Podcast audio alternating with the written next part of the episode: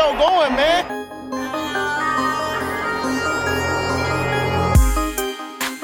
Enzo, what an interception! Steps into it, pass is caught! Diggs! Sideline! Touchdown! Unbelievable! Ihr hört Cover 3, der Podcast für Fantasy Football. Moin und herzlich willkommen zu einer neuen Folge Cover 3 der Fantasy Football Podcast. Mein Name ist Timo, an meiner Seite Rico Moin. und Björn. Ja, der Champion wird halt immer zum Schluss genannt, aber Salve. Salve. Wir müssen uns heute ein bisschen ranhalten. Wir haben nämlich heute vor, über die NFC West zu sprechen und wie der ähm, Hörer, der jetzt schon ein paar Folgen dabei ist, weiß, Rico redet gerne über die Seahawks, Brady redet gerne über die Kyle Shanahan Offense.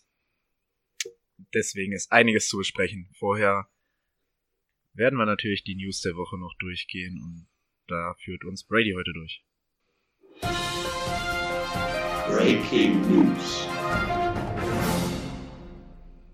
Ja, passend zu unserer Division-Folge der NFC West fangen wir an mit einer guten Nachricht vor die 49ers. Achso, ganz kurz, Prost. Ne? Danke fürs Unterbrechen. Prost. Äh, Robbie Gold hat doch jetzt verlängert um zwei Jahre bei den 49ers. Und, ähm, also er wurde gefranchise-tagged. Die haben sich jetzt auf einen langfristigen Vertrag geeinigt. Na gut, langfristig sind zwei Jahre jetzt nicht unbedingt, aber es ist auf jeden Fall ein Anfang. Ähm, das gleiche ist bei Grady Jarrett passiert von den Falcons, der Defense-Tackle. Da haben sie sich auf vier Jahre Vertragsverlängerung geeinigt. Ich habe jetzt aber leider keine Zahlen im Kopf. Ähm, Franchise Tag nicht unterschrieben hat auf jeden Fall ähm, Clowney von den Texans. Das heißt, er wird dieses Jahr keinen langfristigen Vertrag mehr unterschreiben und wird halt nächstes Jahr Free Agent. Sehr interessant, würde ich sagen. Also für nächstes Jahr auf jeden Fall. Könnte einer der Top Free Agents dann wahrscheinlich auf dem Markt werden 2020. Ja, denke ich auch. Ja. Obwohl man kann ihn ja, also ich weiß jetzt nicht, wie der andere Franchise-Tag heißt, aber sie können ihn ja den geben und dann können sie zumindest mit äh, Angeboten gleichziehen oder haben das Recht gleichzuziehen und dann muss er das Angebot ja annehmen von den Texans, wenn sie gleichziehen. Darf ich nochmal, das ging mir eben ein bisschen bei Robbie Gold zu schnell. Äh, er hat doch zwei Jahre garantiert und danach sogar noch zwei Jahre äh, Teamoptionen. Ne? Mhm. Also ist ja doch relativ langfristig möglich für die. Und das vor allem, weil er Okay, von den zwei Jahren Teamoption wusste ich nix. Mhm. Ich habe nur von den zwei Jahren gelesen. Und ähm, es ist ja dann doch ein bisschen überraschend, weil er doch jetzt die ganze Zeit mit Chicago geflirtet hat, dass er Ja. wieder zurückkommt. Aber jetzt mal ganz ehrlich, würdet ihr lieber in San Francisco wohnen oder in Chicago? San Francisco. Denke auch, ja. Ganz klarer Punkt für San Francisco. Wobei ich tatsächlich in Amerika gehört habe, zumindest in Seattle, alle, die in San Francisco waren, haben alle gesagt, es ist scheiße da. Okay. Kann ich jetzt nicht nachvollziehen. Ja, aber ist so Seattle und San Francisco nicht auch so ein bisschen. Nee, nee, San Francisco und LA, aber Seattle ist dann ja doch nochmal eine ganze Ecke weiter weg. Von daher haben die eigentlich nicht so das. Pro ja, also sportlich schon, aber die Stadt, meine ich. Naja. Genau deswegen haben wir so Angst, dass wir heute so krank überziehen, weil wir sowieso dazu neigen und wir ein bisschen Zeitdruck im Rücken haben. Okay, weiter geht's. Was hatten wir noch? Josh Norman springt gerade in Spanien über Stiere. Wenn das eine Ähm, News wert ist. Habt ihr, die, habt ihr das Video gesehen? Nee. Nee, Ja, schön. nur, auf ihn zugerannt, er springt aus dem Stand irgendwie über ihn drüber. Ähm, also ich persönlich hätte ihm gewünscht, wenn er sowas in der ähm, Offseason macht, dass er sich so schwer verletzt, dass er kein Football mehr spielt nach so einer Scheißaktion. Ähm, aber gut, weiß nicht, ob die Redskins das so doll fanden. Er springt auf jeden Fall über Stiere und nimmt an Stier ähm, Sachen damit teil. Ähm, das hat man noch. Äh, relativ interessant. Äh, Sieg Elliott droht mit einem Holdout, zumindest schon mal was die Camp, das richtige Trainingscamp jetzt angeht. Ähm, da sollte man als Fantasy Spieler natürlich ein bisschen gewarnt sein, weil da sprechen wir natürlich echt von dem First Overall Pick vielleicht. Und wenn der wirklich ähm, in seinen Holdout geht, spätestens seit Livion Bell wissen wir, das Ganze kann sich bis zu einer ganzen Saison hinziehen. Von daher da auf jeden Fall die Ohren gespitzt, was da weiterhin so passiert. Ich kann mir eigentlich nicht vorstellen, dass das nochmal in nächster Zeit passiert, dass wirklich ein Spieler ein komplettes Jahr aussetzt. Muss ich auch ganz ehrlich sagen, ich gucke jetzt seit 2011 Football. Ist mir jetzt auch das erste Mal eigentlich bewusst erst aufgefallen, dass da mal einer ein Jahr ausgesetzt hat, wirklich. Weil er den Vertrag nicht unterschreiben wollte oder unzufrieden mit dem Vertrag war. Also wüsste ich echt nicht. Also ja, dass die mal Minicamps und Trainingcamps oder den Trainingsauftakt dann auch geschwänzt haben oder gesagt haben, ich komme erst, wenn der Vertrag unterschrieben wird. Oder auch mal die ersten Wochen. Ich glaube, bis Woche 6 kannst du ja relativ schmerzfrei wirklich pausieren. Und danach bist du, glaube ich, halbwegs gesperrt oder dann geht's ganz dolle in dein Gehalt oder so. Ja, irgendwie so. Also, Also ich ich weiß kann, aber, war es bei Bell nicht so, dass das schon der zweite Franchise-Tag war? Weil Ja. wäre der zweite Wäre gewesen, der- also wäre- ja. war ja sogar, ne? Er hat halt kein Geld davon gesehen, aber gefranchise-tagged wurde er jetzt zum Und, zweiten Mal, und ja. bei Elliott würde ich es jetzt nicht so ganz verstehen, weil er hat den Vertrag unterschrieben für vier Jahre, dann finde ich, sollte man sowas auch erfüllen. Andererseits muss man bei den Cowboys auch sagen, die sollten ihn dann einfach bezahlen. Ja, Doug Prescott steht jetzt auch noch in den Startlöchern, ne? Das sind Ja. zwei richtig dicke Vertragsverlängerungen, von denen wir hier reden. Ähm, ich weiß nicht, wie die Cap-Situation aussieht, aber das Thema bleibt auf jeden Fall interessant. Dann nehme ich noch aber lieber Elliott als Doug Prescott. ja, aber Ja, ich aber finde, da ist immer die Frage, kriegst du nicht vielleicht einen Running Back, der jetzt irgendwie, naja, nicht auf seinem Niveau, ähm, sag ich mal, performt, aber auch nicht viel schlechter, nicht im Draft oder günstiger. Ich sag mal, am Ende ist es eher der Quarterback, den du bezahlen musst, ne? Weil der Quarterback halt nun mal wichtiger fürs Team ist. Eigentlich schon, ja, ja, so ein Running Back kriegst du nochmal woanders ausgegraben. Aber ich denke mal, sie werden Elliott für dieses Jahr irgendwie ruhig stellen. Ich kann mir auch nicht vorstellen, dass sie gerade, der so viele Probleme mit der NFL schon hatte, ich glaube nicht, dass der jetzt nochmal dann einen auf Livian Bell macht und dann irgendwie großartig aussetzen wird, was wieder negativ auf die NFL zurückfällt. Und Godell hat ihn sowieso auf der Kurzwahltaste, von daher gehe ich mal davon aus, dass der jetzt nicht unbedingt dieses Jahr groß Theater machen wird. Kann ich mir zumindest nicht vorstellen. Und dann Also ich habe auch, was passiert. ich hab auch gelesen, dass das noch gar nicht so klar sein soll. Also er überlegt, das zu machen. Das, also er hat noch keine Entscheidung getroffen, ob er das wirklich aussetzen möchte, auch wenn er keinen Vertrag bekommt. Aber er hat zumindest öffentlich auch, äh, also er hat Ja, sehr laut gedacht. Wahrscheinlich wieder mal über einen Agent angedroht, ne? Ja. Ach, so wie es halt neu modern alle machen. Aber da muss man natürlich echt ein bisschen ein Auge drauf haben, weil das ist natürlich einer der Top, Top, Top Spieler bei Fantasy Football. Von daher. Mal Jerry schauen, Rice wird den Jungen schon bezahlen. Ich denke auch, das wird schon. Äh, hatten wir sonst noch was? Nee, ne? Oh, Senior. Ich glaube, das war's. Wenn ihr Bock habt, Fantasy Football zu spielen, unsere Hörerliga füllt sich langsam. Ich glaube, fünf Plätze haben wir noch. Ähm, wie gesagt, weiterhin meldet euch bei uns und seid da auch dabei. Ich glaube, dann sind wir tatsächlich durch mit den News. Dann fangen wir gleich mit der NFC West an. Wir fangen mit dem Drittplatzierten aus 2018 an. Kyle Shanahan geht in seine zweite Saison. Mhm. Zweite Saison. Letztes Jahr war das war die erste, ne? Ja. Mhm. 4 zu 12 abgeschlossen, Dritter geworden. Es gibt drei Pro Bowler. Machen wir das Spielchen immer noch, wo wir sagen, dass der Pro Bowl so ja, jetzt müssen wir es auch noch bei der letzten, können wir es jetzt auch noch durchziehen. Kittel. DeForest Buckner. Ja. Äh, Gold sogar? Nee, Kicker hatten wir schon zu viele. Joe Stanley. Nein, Offense oder Defense? Fullback. Kai Ach, ja. Juszczyk. Ja. Ja, na gut, das hätte wieder gedauert. So, der Draft dieses Jahr. Pick Nummer 2. Defensive End Nick Bosa. Runde 2. Wide Receiver Debo Samuel. Dritte Runde Jalen Hurd. Wide Receiver. Vierte Runde Mitch. Wilschnowski. Panther. Fünfte Runde Dre Greenlaw. Greenlaw. Linebacker. Sechste Runde Caden Smith. Tight End. Sechste Runde Justin Skull. Offensive Tackle. Wer möchte? Möchtest du schon? Ich habe nur Angst, wenn du loslegst, dass ich nicht mehr rankomme, wenn du dich einmal in keinen Was erstmal vom Draft, ja, finde ich eigentlich, also Nick Bowser war, glaube ich, das hätten sie auch an Nummer 1 gemacht, egal wer da gewesen wäre. Die hätten Nick Bowser gezogen. Ist auch, glaube ich, das Beste, was sie machen konnten für sich, ne? Haben jetzt endlich mal wieder einen Passwatch mit D Ford, zwei Edge Defender. Buckner kann jetzt endlich, oder doch Buckner heißt er, Forrest Buckner, Buckner, ja. ähm, kann jetzt endlich innen spielen und kriegt auch mal Unterstützung. Ähm, also so allgemein sehe ich ein bisschen das Fragezeichen hinter der Secondary, außer jetzt Sherman vielleicht. Aber jetzt, wenn du wirklich einen Passwash hast, wird das der Secondary natürlich auch schon mal gut tun.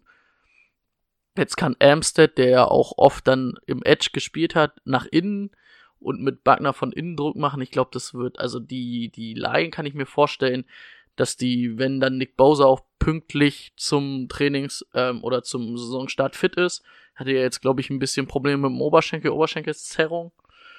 Jedenfalls vorm Minicamp und denke ich, wird dann schon interessant. Oder Ja. sehr gut. Eine der besseren Lines. Glaube auch, der Pass Rush wird echt gefährlich aufgrund der drei beziehungsweise vier Namen, die du schon genannt hast. Und wir haben es ja, der Trend geht ja dahin, dass äh, in der NFL, in der Defense gerade, dass du dir entweder einen richtig geilen Pass Rush aufbaust oder eine richtig geile Secondary. Also ist ja selten, dass beides so richtig, richtig gut ist. Und die Niners gehen jetzt scheinbar eher über den Pass Rush und versuchen vorne halt so viel Druck zu erzeugen, dass du nicht den besten Pass anbringen kannst, weil alles, was dahinter ist in der Secondary, jetzt nicht schlecht ist, aber zumindest nicht das Prunkstück. Und ja, das ist in dem Falle Ja, du hast halt viele junge Spieler, die vielleicht den nächsten Schritt gehen müssten. Also sollten sie eigentlich letztes Jahr schon, aber sind sie letztes Jahr nicht unbedingt gegangen. Deswegen muss man dann abwarten, ob sie dieses Jahr es gehen, ne? Aber ja, wie Rico schon gesagt hat, funktionierender Passwash hilft auf jeden Fall jeder Passverteidigung. auf jeden Fall. Ich würde sagen, die anderen Spieler besprechen wir gleich, wenn wir die Positionen durchgehen. Das passt am besten dann, ne? Ja. Dann fangen wir mit dem Quarterback an. Garoppolo letztes Jahr, was war es, dritter? Dritter Spieltag. Dritter Spieltag gegen die Kansas City Chiefs ähm, Kreuzbandriss zugezogen. Ist jetzt wieder fit. Quarterback 13 habe ich mir aufgeschrieben. Er wird bei Quarterback 13 gelistet in den Line-Ups auch. Mhm. Ja, habe ich ja auch gerade offen. Ja. Ähm, Was Quarterback 13? Das verstehe ich nicht ganz auf. Was wollt ihr Von den Quarterbacks an Stelle 13 quasi. Ist ja offiziell gerankt im Moment. Ach so. Ach so. Ähm, ja, Jimmy. Hm. Ich weiß ehrlich gesagt nicht so hundertprozentig, was ich von ihm halten soll. Der Hype um ihn war ja gerade nach seinem Wechsel zu den Niners sehr hoch. Gerade nach, äh, auch als er dann sechs Spiele in Folge oder so gewonnen hatte. Ja, die standen 0, 0-9 und dann am Ende irgendwie 5-11 oder so. Ja, ich glaube, sechs hatten sie so, sechs Ja, sechs. Siege hatten sie sogar. Sechs zu 6-10, zehn sind es dann, 6-10, glaube ja. ich. Genau, also da hat man gesehen, ähm, der hat hinter Tom Brady gelernt. Hatte, ich weiß gar nicht, wie er die ersten beiden Spiele gespielt hatte jetzt in der letzten Saison. Ähm, Durchschnittlich, glaube ich. Durchschnittlich, ich wollte gerade sagen, ich glaube, es war nichts Großartiges. Die Verletzung natürlich saudumm, das hat er ja auch selber immer gesagt, ne? Das Ding war, er wollte ja out of bounds gehen und ist dann einfach diesen einen Schritt unnötig nochmal Mhm. zu viel gegangen, anstatt sich einfach out of bounds zu drehen. Ähm, ja, dummes Ding, aber ich denke mal, dadurch, dass es auch so früh in der Saison war, hatte der jetzt quasi ein ganzes Jahr. Deswegen glaube ich schon, dass das alles gut auskuriert ist. Von daher auf jeden Fall einen, den du nehmen kannst. In den ganzen Drafts fällt er sehr, sehr, sehr, sehr weit. Wenn du pro Team wirklich nur einen Quarterback hast, geht er in den ganzen Mock Drafts teilweise sogar mal undrafted durch. Ähm, mit den, also der hat, auf die Wide Receiver kommen wir ja noch zu sprechen. Aus Dynasty-Sicht wäre das einer meiner Top-Quarterbacks. Für die Redraft-Liga würde ich ihn nehmen, wenn ich nicht früh auf Quarterbacks gehe. Aber hätte vielleicht nicht das geilste Gefühl. Aber wie gesagt, wenn wir von der Dynasty League reden, wäre es für mich einer der absoluten Top-Leute. Aber ich glaube, nächstes Jahr in der Redraft-Liga wird er auch solide sein, aber ja, es wird einer der besseren sein, aber ich glaube nicht, dass er den Hype auslösen kann, den er äh, nach seinem Wechsel damals hatte. Was denn? Ich jetzt? Ich dachte, Timo sagt noch was. Wie ihr mögt, ich bin durch. Wenn ich erstmal anfange, ist vorbei hier. Ja, okay. Woll- Wolltest du noch viel zu ihm sagen, ja? Ja, bin ein richtiger Fan von Jimmy G. Ja, komm, lass knacken. Nee, ich bin echt, also dadurch, dass er halt auch hinter Brady gelernt hat, also ich sag mal, Bill Belichick lobt ja nicht oft Leute und er war bereit, eigentlich viel für Jimmy G. Er wollte ihm ja auch einen relativ großen Vertrag geben. Ist ja dann am Ende, sage ich mal, gescheitert, weil er irgendwann spielen wollte und auch nicht absehbar war, wie Tom Brady, ähm, sag ich mal, wie lange er noch macht. Aber man hätte ihn sogar, das hatte ja Bill Belichick mal durchblitzen lassen, zwei Jahre auch ein Top-Gehalt bezahlt dafür, dass er nur Backup ist, ne, weil man sich so viel von ihm versprochen hat. Und ja, am Anfang bei den 49ers hat er es gezeigt. Jetzt am Anfang der Saison ähm, war es ein bisschen, naja, war es ein bisschen am Stottern, sage ich mal. Die ersten drei Spiele waren ja auch nicht optimal, aber war ja natürlich auch mit Kai Shanahan dann komplett neuer Coach, neues Offense-System, ähm, was sie gespielt haben. Ähm, aber ich denke, wenn man dann gesehen hat, was ein Nick Mullins und was ein GJ Beffert in diesem Scheme von Mac, äh, von McWay wollte ich gerade schon sagen. Äh, McWay, die Pfeife. Nein, sowas will ich nicht sagen. Aber im Scheme von Kai Shanahan gezeigt hat, dann sollte man da schon, wenn jetzt auch die, also die anderen Spieler um ihn herum haben jetzt ein Jahr eigentlich dieses Scheme gespielt und wissen, was sie machen sollen. Und ähm, dass äh, Jimmy Garoppolo ein schlauer Quarterback ist und ein guter Quarterback ist, denke ich, steht außer Frage. Und ja, allein dadurch, dass man dann gesehen hat, was ein Nick Mullins und was ein äh, Breffert da in dieser Offense gezeigt hat, muss man sich dann auch jetzt fragen, was zeigt denn ein Garoppolo? Ein fitter Garoppolo mit ein bisschen Selbstvertrauen wieder, das wird da abgehen, würde ich behaupten. Also mein Tipp Top 10 Quarterback im Fantasy Football dieses Jahr locker mit drin. Also zwar am Ende locker. der Top 10, aber 8., okay. 9. Das traue ich ihm auf jeden Fall zu. Okay. Außer er denkt wieder, er muss nicht out of bounds laufen. Aber ich denke, das wird auch nicht mehr passieren. Er wird ja daraus gelernt haben. Kurze Frage, warum wird Mullins hinter Bethard, Bethard, Bethard, Bethard, Bethard gelistet? War, fandet ihr Mullins? Fand ich richtig gut eigentlich. So als Ersatz. Mullins hatte, glaube ich, das dritte Drittel der Saison gespielt. Ne? Mhm. Bethard hatte, glaube ich, auch nur so zwei, drei Spiele. Na, sind beide nicht optimal, ne? Ja. Wobei Mullins dafür, dass der irgendwie, ich glaube, der war nicht mal bei Twitter verifiziert zu dem Zeitpunkt, als er den Posten übernommen hat. Ähm, dafür fand ich den echt okay. Also dafür, dass du eigentlich als dritter Quarterback gedacht bist, ähm, ist jetzt auch Experience. Also der war in seinem zweiten, dritten Jahr. Dafür war es okay. Dafür, dass er noch nie ein NFL-Spiel gemacht hat dafür, dass du jetzt nicht die riesen Erfahrung in dem Team hast, also es mhm. waren ja auch hauptsächlich Rookies beziehungsweise junge Spieler, die er angeworfen hat, dafür hat er schon einen echt guten Job gemacht. Das ist schon, ja, ich hätte ihn wahrscheinlich auch vor Bethard gelistet, aber ja. Also ich muss sagen, Garoppolo sehe ich noch nicht ganz in der Top 10, aber ich kann Bradys Gedanken auf jeden Fall. Auf jeden Fall vor Dak Prescott und auf jeden Fall vor Carsten Wentz. Krass, du meinst die Diskussion, die Büchse der Pandora will ich jetzt nicht wieder öffnen.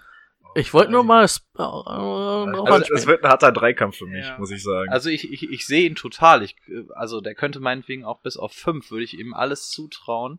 Ähm, ich weiß nicht. Also für eine Wette wäre es mir irgendwie zu wenig, weil ich sehe ihn da nicht, aber ich würde es ihm absolut ja. zutrauen. Also die Waffen hat er um sich herum, aber er hat ja auch ganz viele Rookie-Wide Receiver, beziehungsweise einen im zweiten ja, weiß halt immer noch nicht, ne? Von denen darfst du nicht immer so viel erwarten. Mhm. Ja, also ich glaube für die Zukunft auf jeden Fall kann auch in der Top 10 landen, aber naja, für eine Wette oder so würde ich jetzt halt nicht drauf eingehen, weil dafür ist es mir zu unsicher. Okay. Kommen wir zu den also zu den Wide Receiver Waffen kommen wir gleich. Wir machen erstmal mit den Running Backs weiter. Auch eine sehr spannende Position bei den 49ers. Da gibt es drei, die sehr eng beieinander liegen, meiner Meinung nach ähm, Raider, McKinnon und Coleman. Alle drei, würde ich sagen, könnten in jedem Team Snaps sehen. Wer macht eurer Meinung nach den Starting-Posten?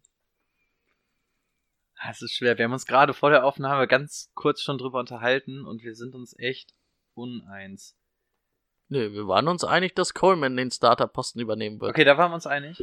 Coleman. Weil Coleman kennt die Shanahan Offense aus Atlanta, hat da gut funktioniert in dem in den Jahren mit Shanahan. Ich glaube, es waren zwei an der Zahl. Eins hat zu einem Super Bowl auf jeden Fall geführt oder in den Super Bowl. Waren auch sehr nah dran zum Gewinnen, aber hat es nicht ganz gereicht. Ähm, Oh Mann, ey. Oh. man kann es immer wieder anbringen. Ähm, ja, nee, ich denke, Coleman wird starten, obwohl ich auch ein McKinnon-Fan bin. Ich habe ihn letztes Jahr, glaube ich, in der zweiten, dritten Runde gezogen, weil ich echt viel von ihm halte.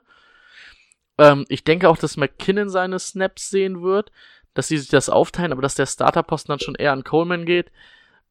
Breeder finde ich eigentlich auch nicht schlecht, aber ich glaube, Breeder wird einer sein, der vor der Trade Deadline noch weggetradet wird. Außer einer der Starter sollte sich verletzen oder McKinnon sollte nicht so fit zurückkommen, wie erwartet. Mm, Das einzige Problem, was ich sehe, da die beiden so nah beieinander sind, würde ich sie, also kann ich mir keinen bei mir als Running Back Nummer 1 vorstellen im Team. Weil ich keine klare Nummer 1 sehe. Und dann würde ich fast eher sagen, Coleman auf die Nummer 2 und McKinnon hö- höchstens erstmal als Flex-Spieler, weil ich halt denke, dass Coleman erstmal den Starterposten haben wird. Könntest du dir, also ich könnte mir gut vorstellen, dass McKinnon, wenn er dann fit ist, aber in der Saison durchaus den Starting-Posten erobern könnte, oder? Klar. Welche, wel- welche Runde würdest du da, würdest du darauf gehen? Also das Risiko, Was bei McKinnon? ja. Überlegst dir?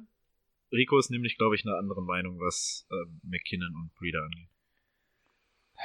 Ja, geht. Also ich tue mich generell schwer. Aus NFL-Sicht ist es total geil, was da rumrennt. Aus Fantasy-Sicht blutet dir natürlich das Herz, wenn du das siehst, weil du wirklich nicht weißt, wer macht's denn jetzt. Man hört schon seit geraumer Zeit, dass Coleman wohl intern die Nummer eins sein soll.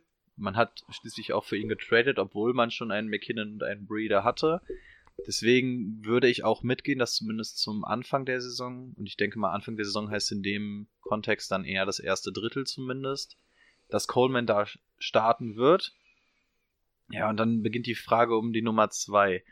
Ähm, ah, ich ga- ganz schwer eine Tendenz abzugeben, aber meine Tendenz würde tatsächlich sogar zu Breeder gehen.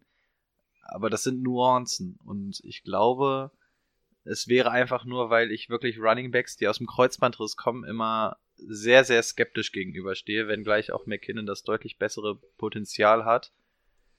Ähm, ja, ich weiß nicht, ich sehe Breeder da irgendwie vorne, ich weiß aber ehrlich gesagt auch nicht warum. Und McKinnon, tja, macht das diese Saison schon?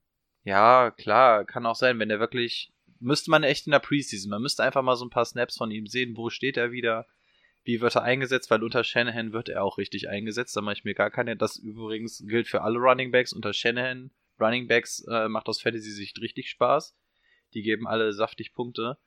Und bei McKinnon würde ich wirklich gerne mal so ein paar Preseason-Spiele sehen, um wirklich mal zu gucken, wie, wo steht er gerade? Ist der bei 100% oder nicht?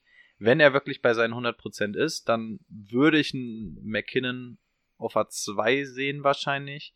Aber so Stand jetzt würde ich sagen, dass es Breeder ist. Wenngleich ich glaube ich, kein von denen, weil du gerade die Frage an Brady gestellt hast, wann würdest du wen draften? Man setzt sich ja zu jedem Spieler, hat man ungefähr so eine Runde im Kopf. Ich würde bei keinem der drei Spieler, eventuell bei Coleman, aber bei den anderen würde ich mir keine Runde in den Kopf setzen, sondern würde sie mir nur holen nach dem Prinzip Best Play Available. Also die würde ich mir nur holen, wenn sie gerade auf dem Board sind und ich denke, die fallen nicht in die nächste Runde und ich, das wäre jetzt den Pick wert, aber es wäre nichts, wo ich sage, bis Runde 5 muss ich mir von denen geschnappt haben oder so. Ja, also ich wäre ab Runde 6 bereit, auf jeden Fall, ohne nachzudenken, den zu holen, McKinnon. Davor. Allgemein, also, wir kommen ja eh zu unseren Draft-Strategien wahrscheinlich nochmal nächste Woche, übernächste Woche. Je nachdem, wie wir Stike sehen.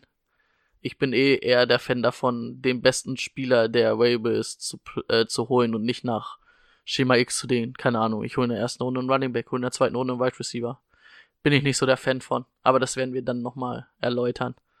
Ähm, ja, bei Breeder. Ja, wie gesagt, ich glaube eher, dass McKinnon dann das, wenn er fit ist, das Rennen macht. Und ich kann mir aber auch vorstellen, weil Kajuschek wurde ja letztes Jahr auch viel eingesetzt.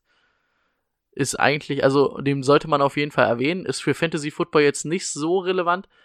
Könnte man ihn überhaupt spielen? Ich glaube nicht, ne? Doch, kannst ihn als Running Back holen. Er ist als Running Back. Also als Running Back drin? Fullbacks werden als Running Back gelistet. Ah, okay. ähm, hat letztes Jahr zumindestens ähm, 320 Yards ne, gefangen. dafür aber auch nur 8 Attempts und äh, 30 Rushing Yards. Also er ist eher der Fänger. Den setzen sie auch ein. Ich kann mir halt auch vorstellen, da sie viel mit diesen zwei Running Back Tight oder äh, Sets spielen, dass man dann vielleicht aber auch sagt, boah, muss ich unbedingt mit Kai Juszczyk als Fullback spielen? Und ähm, dass sich das unter der Saison dann wirklich so ist, dass dann oft auch Coleman und McKinnon äh, zusammen im Backfield stehen. Und dann, ah, das wird natürlich Heidenei für die gegnerische Defense, ne? Das auf jeden Fall, aber das Problem aus Fantasy-Sicht ist ja, dass nur einer von den beiden in dem Moment Punkte kriegen kann. Ja, aber die werden, wenn die beiden sich viele Snaps teilen, ne? Dann steigt natürlich auch der Wert von dem anderen. Aber dann sinkt der Wert für den eigentlichen Starter, weil er nicht der klare Nummer 1 Starter ist, ne? Ja. Also ja, ich verstehe total, worauf du hinaus Deswegen, also ich würde halt mir keinen für die 1 holen als Running Back, aber auf der 2 kann ich mir Coleman auf jeden Fall von Anfang an vorstellen und ich kann mir auch vorstellen, dass McKinnon unter der Saison da einer wird für. Für Running Back 2. Ja. Wenn er das Backfield da übernehmen sollte und da die Nummer 1 wird. Also egal wer von denen die Nummer 1 wird, auf Running Back 2 glaube ich gerade aufgrund der Offense auf jeden Fall, ja. Okay, gut. Hätten wir es geklärt. Machen wir mit den Wide Receivers weiter. Finde ich auch sehr interessant, nachdem sie jetzt in Runde 2 und 3 jeweils Wide Receiver gedraftet haben. Und natürlich noch Marquise Goodwin haben. Und Dante Pettis. Ja. Äh, seht ihr da noch irgendwen, der interessant wäre, außer den beiden? Ich finde Marquis Goodwin nicht so interessant, muss ich sagen. Nee. Hatte eine sehr gute Saison. Da war aber auch er der einzige Anspielpart neben Kittel, sage ich mal, in seiner Rookie-Saison, also wo Kittel seine Rookie-Saison hatte. Ähm, letztes Jahr absolut enttäuschend. Also er wird seine Momente haben, aber er ist halt auch ein Speedster, ne? Und was hatten wir gesagt? Speedster gewinnen dir nicht unbedingt, gewinnen dir vielleicht eine Woche, kosten dir aber auch ein paar Wochen. Ähm, Dante Pettis, denke ich, wird wahrscheinlich die Nummer eins. Ich denke, dass der nochmal einen Schritt machen wird. War letztes Jahr auf jeden War Fall Rookie, nicht verkehrt, genau. Und verletzt zwischendurch. Ja, wenig, also wenig von beiden hätte ich nicht gedacht, dass die in der zweiten Runde schon Receiver ziehen. Aber ja, ungewöhnlich in zweite und dritte Runde Receiver, ne? also der Bu, der Bu Samuel finde ich eigentlich ganz interessant. Also es ist ja eher so dieser klassische zweite Receiver, so ein äh, Z-Receiver, sage ich mal, der halt auch Outside spielen kann, aber auch ein bisschen im Slot spielen kann. Ähm, der ist relativ klein, 5'1, äh, 5'11. Ist, glaube ich, genauso groß wie Tyreek Hill ungefähr. Müssten um die 1,80 sein. Ja, ist aber übelst die Maschine, also richtig, also ein richtig physischer Re Receiver für seine Größe, also das ist schon echt krass. Und ähm, der hat extre also der ist richtig explosiv und richtig schnell, ist glaube ich den 40 Yard oder ist den 40 Yard Dash in 4,48 gelaufen. Das ist schon nicht schlecht und ähm, kann underneath und vor allen Dingen nach dem Catch ordentlich für ähm, ich wollte gerade Damage äh, Sorgen sagen, aber es hört sich irgendwie komisch an, oder? Aber eigentlich ist es ja richtig, also für Schaden sorgen, ne? Und ähm, daher denke ich, dass er dann unter der Saison bei den Right Receivers die Nummer zwei wird. Und ja, aber ja, die ganz klare Nummer eins ist halt auf dem Right Receiver Dante Pettis, denke ich. Oder wird er sein. Und halt die Nummer eins bei den Receivern allgemein sowieso George Kittle, da brauchen wir uns, glaube ich, auch nicht streiten. Ja, ich habe mir zu Debo Samuel noch mal ein bisschen was rausgeschrieben. ähm, zum einen finde ich, dass das ein richtig guter Fit im Slot sein wird, wo ich mir auch vorstellen kann, dass er da am meisten eingesetzt wird. Brady hat schon gesagt, er ist nicht der Größte. Wenn man jetzt aber mal guckt, er bringt 214, ähm, in was messen die denn? Pfund? Pfund, ne? Ja. Ähm, 214 Pfund bringt er mit auf die Waage. Wenn man das jetzt k- knapp über 90, oder? Ich glaube immer die Hälfte, ne? Also ich meine, das müssten dann irgendwas mit 105 Kilo Nee, oder so sein. 225 sind 100. Oder 24, 224. Ist auf jeden Fall ganz gut was. Ja. ähm, Deswegen ja auch die physische Maschine. genau. Und wenn man das jetzt zum Beispiel mal mit dem Dante Pettis oder Marquise Goodwin vergleicht, die sind ähm, beide auch, also Marquise Goodwin ist auch 5'9, Dante Pettis ist 6'0 und die sind bei 183, 186 und die 214 sind 97 Kilo. Okay.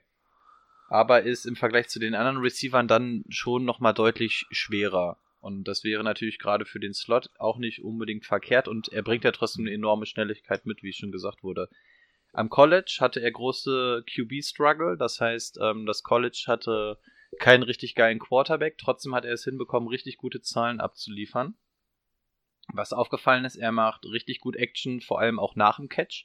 Also nicht nur, dass er irgendwie spektakulär fangen kann oder so ein Kram, sondern der fängt und ist sehr schnell dann auch wirklich das Spiel zu öffnen. Also hat den Ball in der Hand, zack, ähm, rein in den Arm und dann wird halt auch wirklich Action danach gemacht. Das hat mir ganz gut gefallen, deswegen glaube ich auch, dass der, selbst wenn es ein Rookie-Wide Receiver ist, und da ist man ja immer ein bisschen vorsichtiger, einen Starting-Job innehaben wird, aber ich werde bei ihm eher ruhig bleiben, weil mir das Receiving Core ein bisschen zu überfüllt ist mit Marquise Goodwin, Dante Pettis. Dante Pettis bin ich ja sowieso ein Riesenfan, habe ich auch schon ein paar Mal gesagt. Und Marquise Goodwin, ähm, dadurch, dass der auch so ein Speedster ist und Jimmy GQ jetzt auch, ähm, Jimmy GQ, da war es. Für mich ist er nur Jimmy GQ. Ähm, auch sexy Deep Ball werfen kann, ähm, gehe ich davon aus, dass der außen gesetzt ist. Dante Pettis sowieso die Nummer 1 ist, ganz gut gefüttert wird. Ähm, Kittel ist in der Mitte sowieso immer anspielbar. Und auch wenn er einen Starting-Job hat, bremse ich meine Euphorie, auch wenn ich ein großer Fan von ihm als Spieler bin, weil ich halt glaube, dass ja einfach das drumherum einfach sehr, sehr konkurrenzlastig, konkurrenzfähig, konkurrenzlastig in dem Fall ist. Ja. Dante Pettis finde ich, finde ich echt schwierig für den Draft, muss ich sagen. Also, für mich ist es auf jeden Fall kein Nummer 1 Receiver in meinem Team. Aber für Nummer 2 ist er eigentlich auch schon wieder, kann ich mir vorstellen, zu gut in diesem Jahr ich finde, für die Wide Receiver 2 könnte er ein absoluter Stil sein. Ja. Also ich glaube, der könnte irgendwo gedraftet werden, wo man vielleicht sonst eher Flex-Spieler oder so vermutet. Ich glaube, irgendwo in der Range, wenn jetzt nicht irgendjemand den Hype mitgeht, könnte aber auf Red Receiver 2 total einschlagen. Also Dante Pettis ist gefährlich, vor allem auch, weil er ja letztes Jahr auch schon gezeigt hat, dass er auch nicht unsterblich ist. Ähm, ah, gefährliche Nummer, aber ich mhm. glaube, das, also das ist so ein richtiger Boom- or Bust-Kandidat. So entweder die Formkurve geht ganz schnell nach oben oder du bist halt irgendwann enttäuscht, weil du einfach ihn zu teuer geholt hast. Boah, meinst du aber, der ist fünfte, sechste Runde noch da? Nee. Ich glaube es nicht. Ich kann es mir eigentlich nicht vorstellen. Der geht, auf, der geht in der vierten, äh, äh, gegen Mitte, Ende der vierten weg. Oh, aber vierte kriegst du auch noch ja, größere noch Namen. Ja, ne? eigentlich ja. Also es kommt halt Boah. halt wirklich drauf an, wenn du nach Namen 16 Leute, wenn wir da nochmal von ausgehen, das sind ja schon mal 64 Pick in den ersten vier Runden. Das ist schon mal ordentlich Holz. Ja, das stimmt. Hm. Also es ist wirklich schwer zu sagen. Ich kann es ganz schwer einschätzen, weil da ist auch, halt auch wirklich, entweder die Leute interessieren sich nicht für Dante Pettis oder alle sind hoch erfreut ja. über ihn. Dazwischen gibt's auch relativ wenig. Also schwer zu sagen, wo er weggeht. Ich glaube, in den meisten Ligen wird es eher ein Stil sein, als dass der overpaid ist. Ja, das stimmt. Ja, außer es hören jetzt alle unseren Podcast und wissen jetzt, boah. Die drei Leute, die dazu hören. ich glaube, bei uns ist der mal im Mockdraft auf in der Runde 9 weggegangen, aber das sehe ich überhaupt nicht. Das wäre ein absoluter Traum, ja. Also er steigt jetzt im, im Laufe der Offseason, ist er immer weiter gestiegen. Er war tatsächlich auch vor dem Draft und so war der wirklich ganz, ganz weit abgeschlagen, aber mittlerweile steigt er immer weiter. Gucken, wo das jetzt hinführt. Aber, ich muss sagen, müssen wir bei Debut Samuel muss ich sagen, würde ich, würde ich sogar im Draft ziehen. Ab Runde. Ah, wenn ich den dann neun kriege, warum nicht? Ja, neun. Um mir erstmal auf der Bank zu setzen, vielleicht Flex-Spieler, neun, ja. zehn, Ende neun, Anfang zehn, bin ich bereit. Ich bin glaub, ich dabei. Ich irgendwo in Runde 11, 12 dabei, weil ich glaube, so in Runde, also ich bin, ich peile immer so Runde 7 oder so für einen Quarterback in etwa an, so die Range. Und wenn ich bedenke, dass man da so auf Quarterback geht, beziehungsweise dann guckt, dass man nochmal was Gutes auf der Flex bekommt, ähm, Debo Samuels, ist, ich halte viel von ihm, aber ich glaube, der wäre bei mir einer, den ich nicht vor einer zwei, also auf gar keinen Fall von einer zweistelligen Rundenzahl holen würde. Mhm. Eher Runde 11 oder so, aber ich fürchte auch, dass er dann noch nicht mehr da ist. Insbesondere, weil Brady mit in meiner Liga ist und der ihn wahrscheinlich ja. nicht bis zu mir durchrutschen Und weil lässt. ich der Meinung bin, dass Marcus Goodwin halt nicht keine große Rolle spielen wird. Na, dann lässt du mir Goodwin liegen und du kannst dafür Samuel haben. Ist das ein Deal? Kein Ding. Da werde ich am Ende auf jeden Fall jetzt der Gewinner von der äh, in, in einer Half-PPR könnte das tatsächlich stimmen, ja. Gut, schießen wir das Thema 49ers schnell ab. Tight End, Kittel, Top 3, Tight End, zweite, dritte Runde, tschüss. Würde ich nicht machen, ja, aber ja. Ja, ja, genau. ja, und, und wenn Tight End, ich würde sagen, ich glaube, ich sehe Ertz noch einen Tucken vor ihn. Ist für mich die Nummer drei ganz einfach wegen Ja. seinen Reception. Er macht verdammt viel, 15,5 Yards pro Reception. Also Das- du siehst Kelsey und Ertz. Das ist echt davor. mega. Aber da wir ja eine PPR oder Half-PPR-Liga spielen, ah, da würde ich dann eher, also wenn eine normale Liga ist, muss ich sagen, würde ich Kelsey und dann Kittle ziehen und dann Ertz. Aber in der PPR-League, alles klar, Siri? in der PPR-League würde ich ähm, Ertz, Kelsey, Kittle ziehen. In der Reihenfolge weil Kittel, äh, weil Ertz einfach mehr Receptions hat. Weil wenn du guckst, was hatte der äh, Kittel hatte 88 80 Receptions und was hatte Ertz hatte irgendwie 100 oder so. 112, 113, das sind schon nochmal 1, 2, 3, 4 Punkte mehr. Es sind mehr als 1, 2, 3, 4, 5 Punkte mehr. 4 zu 12, würdest du? 12 zu 4. Nein. 7988. Also ich muss sagen, ich finde bei den 49ers ist so die Range ganz schön groß. Es kann irgendwie von, Ja. von ich hole vielleicht zwei Siege mehr. Was hatten sie? Was hatten sie? 4 Vier? zu 12. 4 zu 12. Ja, da werden sie Von, von irgendwie 6 zu 10. Aber ich kann mir halt auch, 10 zu wenn 6. wenn es halt optimal läuft, kann ich mir da auch ein 11-5 vorstellen, ne? Bin ich jetzt. das, das Ding ist irgendwie, für mich ist dieses Team so überall, also in der Offense jetzt gesehen, überall gut, aber nirgends überragend. Ja. Ich sag, also für mich ist gerade das Right Receiver Core ist höchst interessant. Obwohl, das von den Cardinals ist noch besser, aber da kommen wir auch gleich hin. Ähm, also ich finde generell, das ist ein ziemlich zukunftsträchtiges Team. Du hast einen jungen Running Back, jungen Quarterback, du hast junge Receiver, du hast einen jungen Tight End. Ey, das Team, allein diese Key Positions in der Offense, die können noch fünf Jahre spielen. Deswegen bin ich jetzt ein bisschen pessimistischer, sag aber, dass es für die Zukunft interessant wird und sage deswegen 7-9. Gut, ich sage 8-8. Ich sage 9-7. No, perfekt. perfekt. Sind wir ja nah beieinander.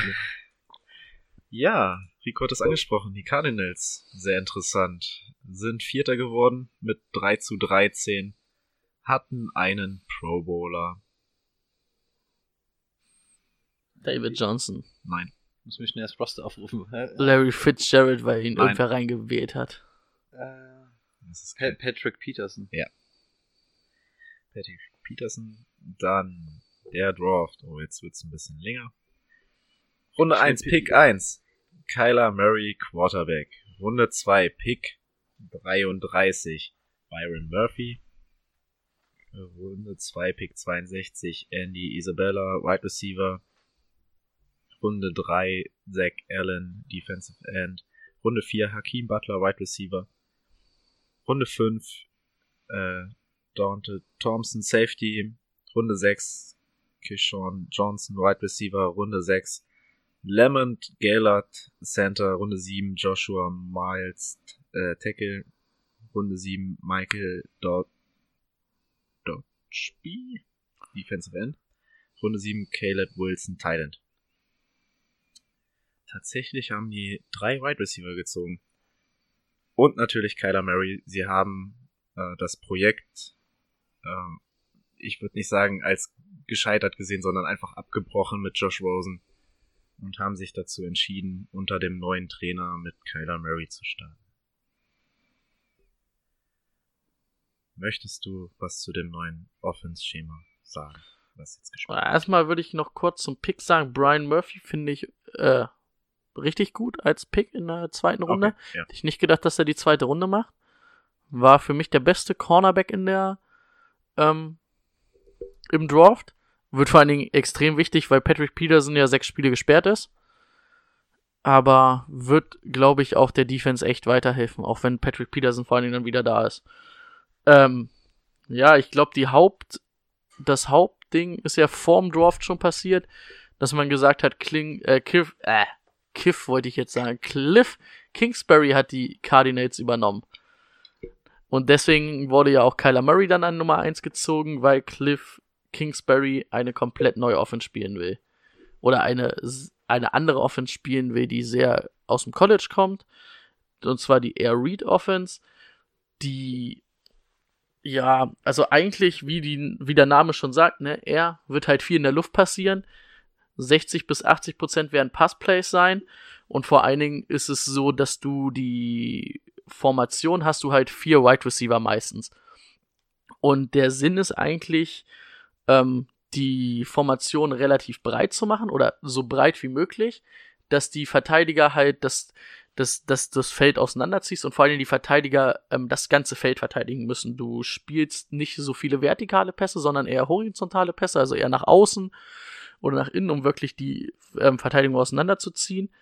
Ähm, der Quarterback, deswegen, also die, ähm, das muss man auch wissen, dass Kyler Murray eigentlich aus so einer Offense kommt, vor allem auch in der Highschool, die schon gespielt hat. Cliff Kingsbury ist ein sehr großer Fan von ihm, hat ihn deswegen, glaube ich, auch gezogen oder hat sich dann durchgesetzt, dass er gezogen wurde. Man hat ja dann Josh Rosen relativ verschenkt, würde ich sagen, mit einem Zweitrunden-Pick an die Dolphins. Oder was meinst du, Rico? Hat man schon eher verschenkt dann, ne? So, ich Ja. habe meine Notizen gelesen. Wen? Ist egal, haben sie verschenkt. Okay. Ja. Ähm, was halt, wie gesagt, sie machen die äh, Formation relativ äh, breit. Und was du halt auch hast, dass der ähm, Running Back oft als fünftes Wideout mit auf, aufläuft. Also er ist meistens, also ist auch viel mit Motion halt vor den vor dem Snap, also viel Pre-Snap-Bewegung und da geht vor allen Dingen auch der Running Back, wo es David Johnson, glaube ich, sehr entgegenkommt, da können wir ja gleich nochmal drauf eingehen, oft auch als Wideout mit, über einen Slot, über oder halt wirklich ähm, an der Außenformation, ne? Und ähm, ja, wie am Anfang schon gesagt, so 60 bis 80 Prozent werden Pässe sein. Ähm, ja. Ja. Also, ja, also wa- was soll ich da noch hinzufügen? Also das Ding war ja perfekt erzählt. Ähm, soll ich direkt auf Kyler Murray eingehen? Weil ich Ja. habe jetzt nicht zu dem System irgendwie noch groß was aufgeschrieben. Ähm, ja, Kyler Murray wird 100%ig Starter sein, weil Rosen ja weg ist. Das ist soweit ganz klar. Was? Nicht Brett Huntley? Ähm, ja, eh, nein. ähm, er ist der Liebling von Kingsbury, wie Brady schon gesagt hat. Ähm, er kommt aus der Kingsbury Offense. Er wurde schon am College von Kingsbury trainiert, das auch nicht gerade unerfolgreich. Das heißt, die beiden wissen einfach, worauf es ankommt. Das heißt, er weiß ganz genau, ähm, was er von seinem Quarterback erwarten kann und umgekehrt.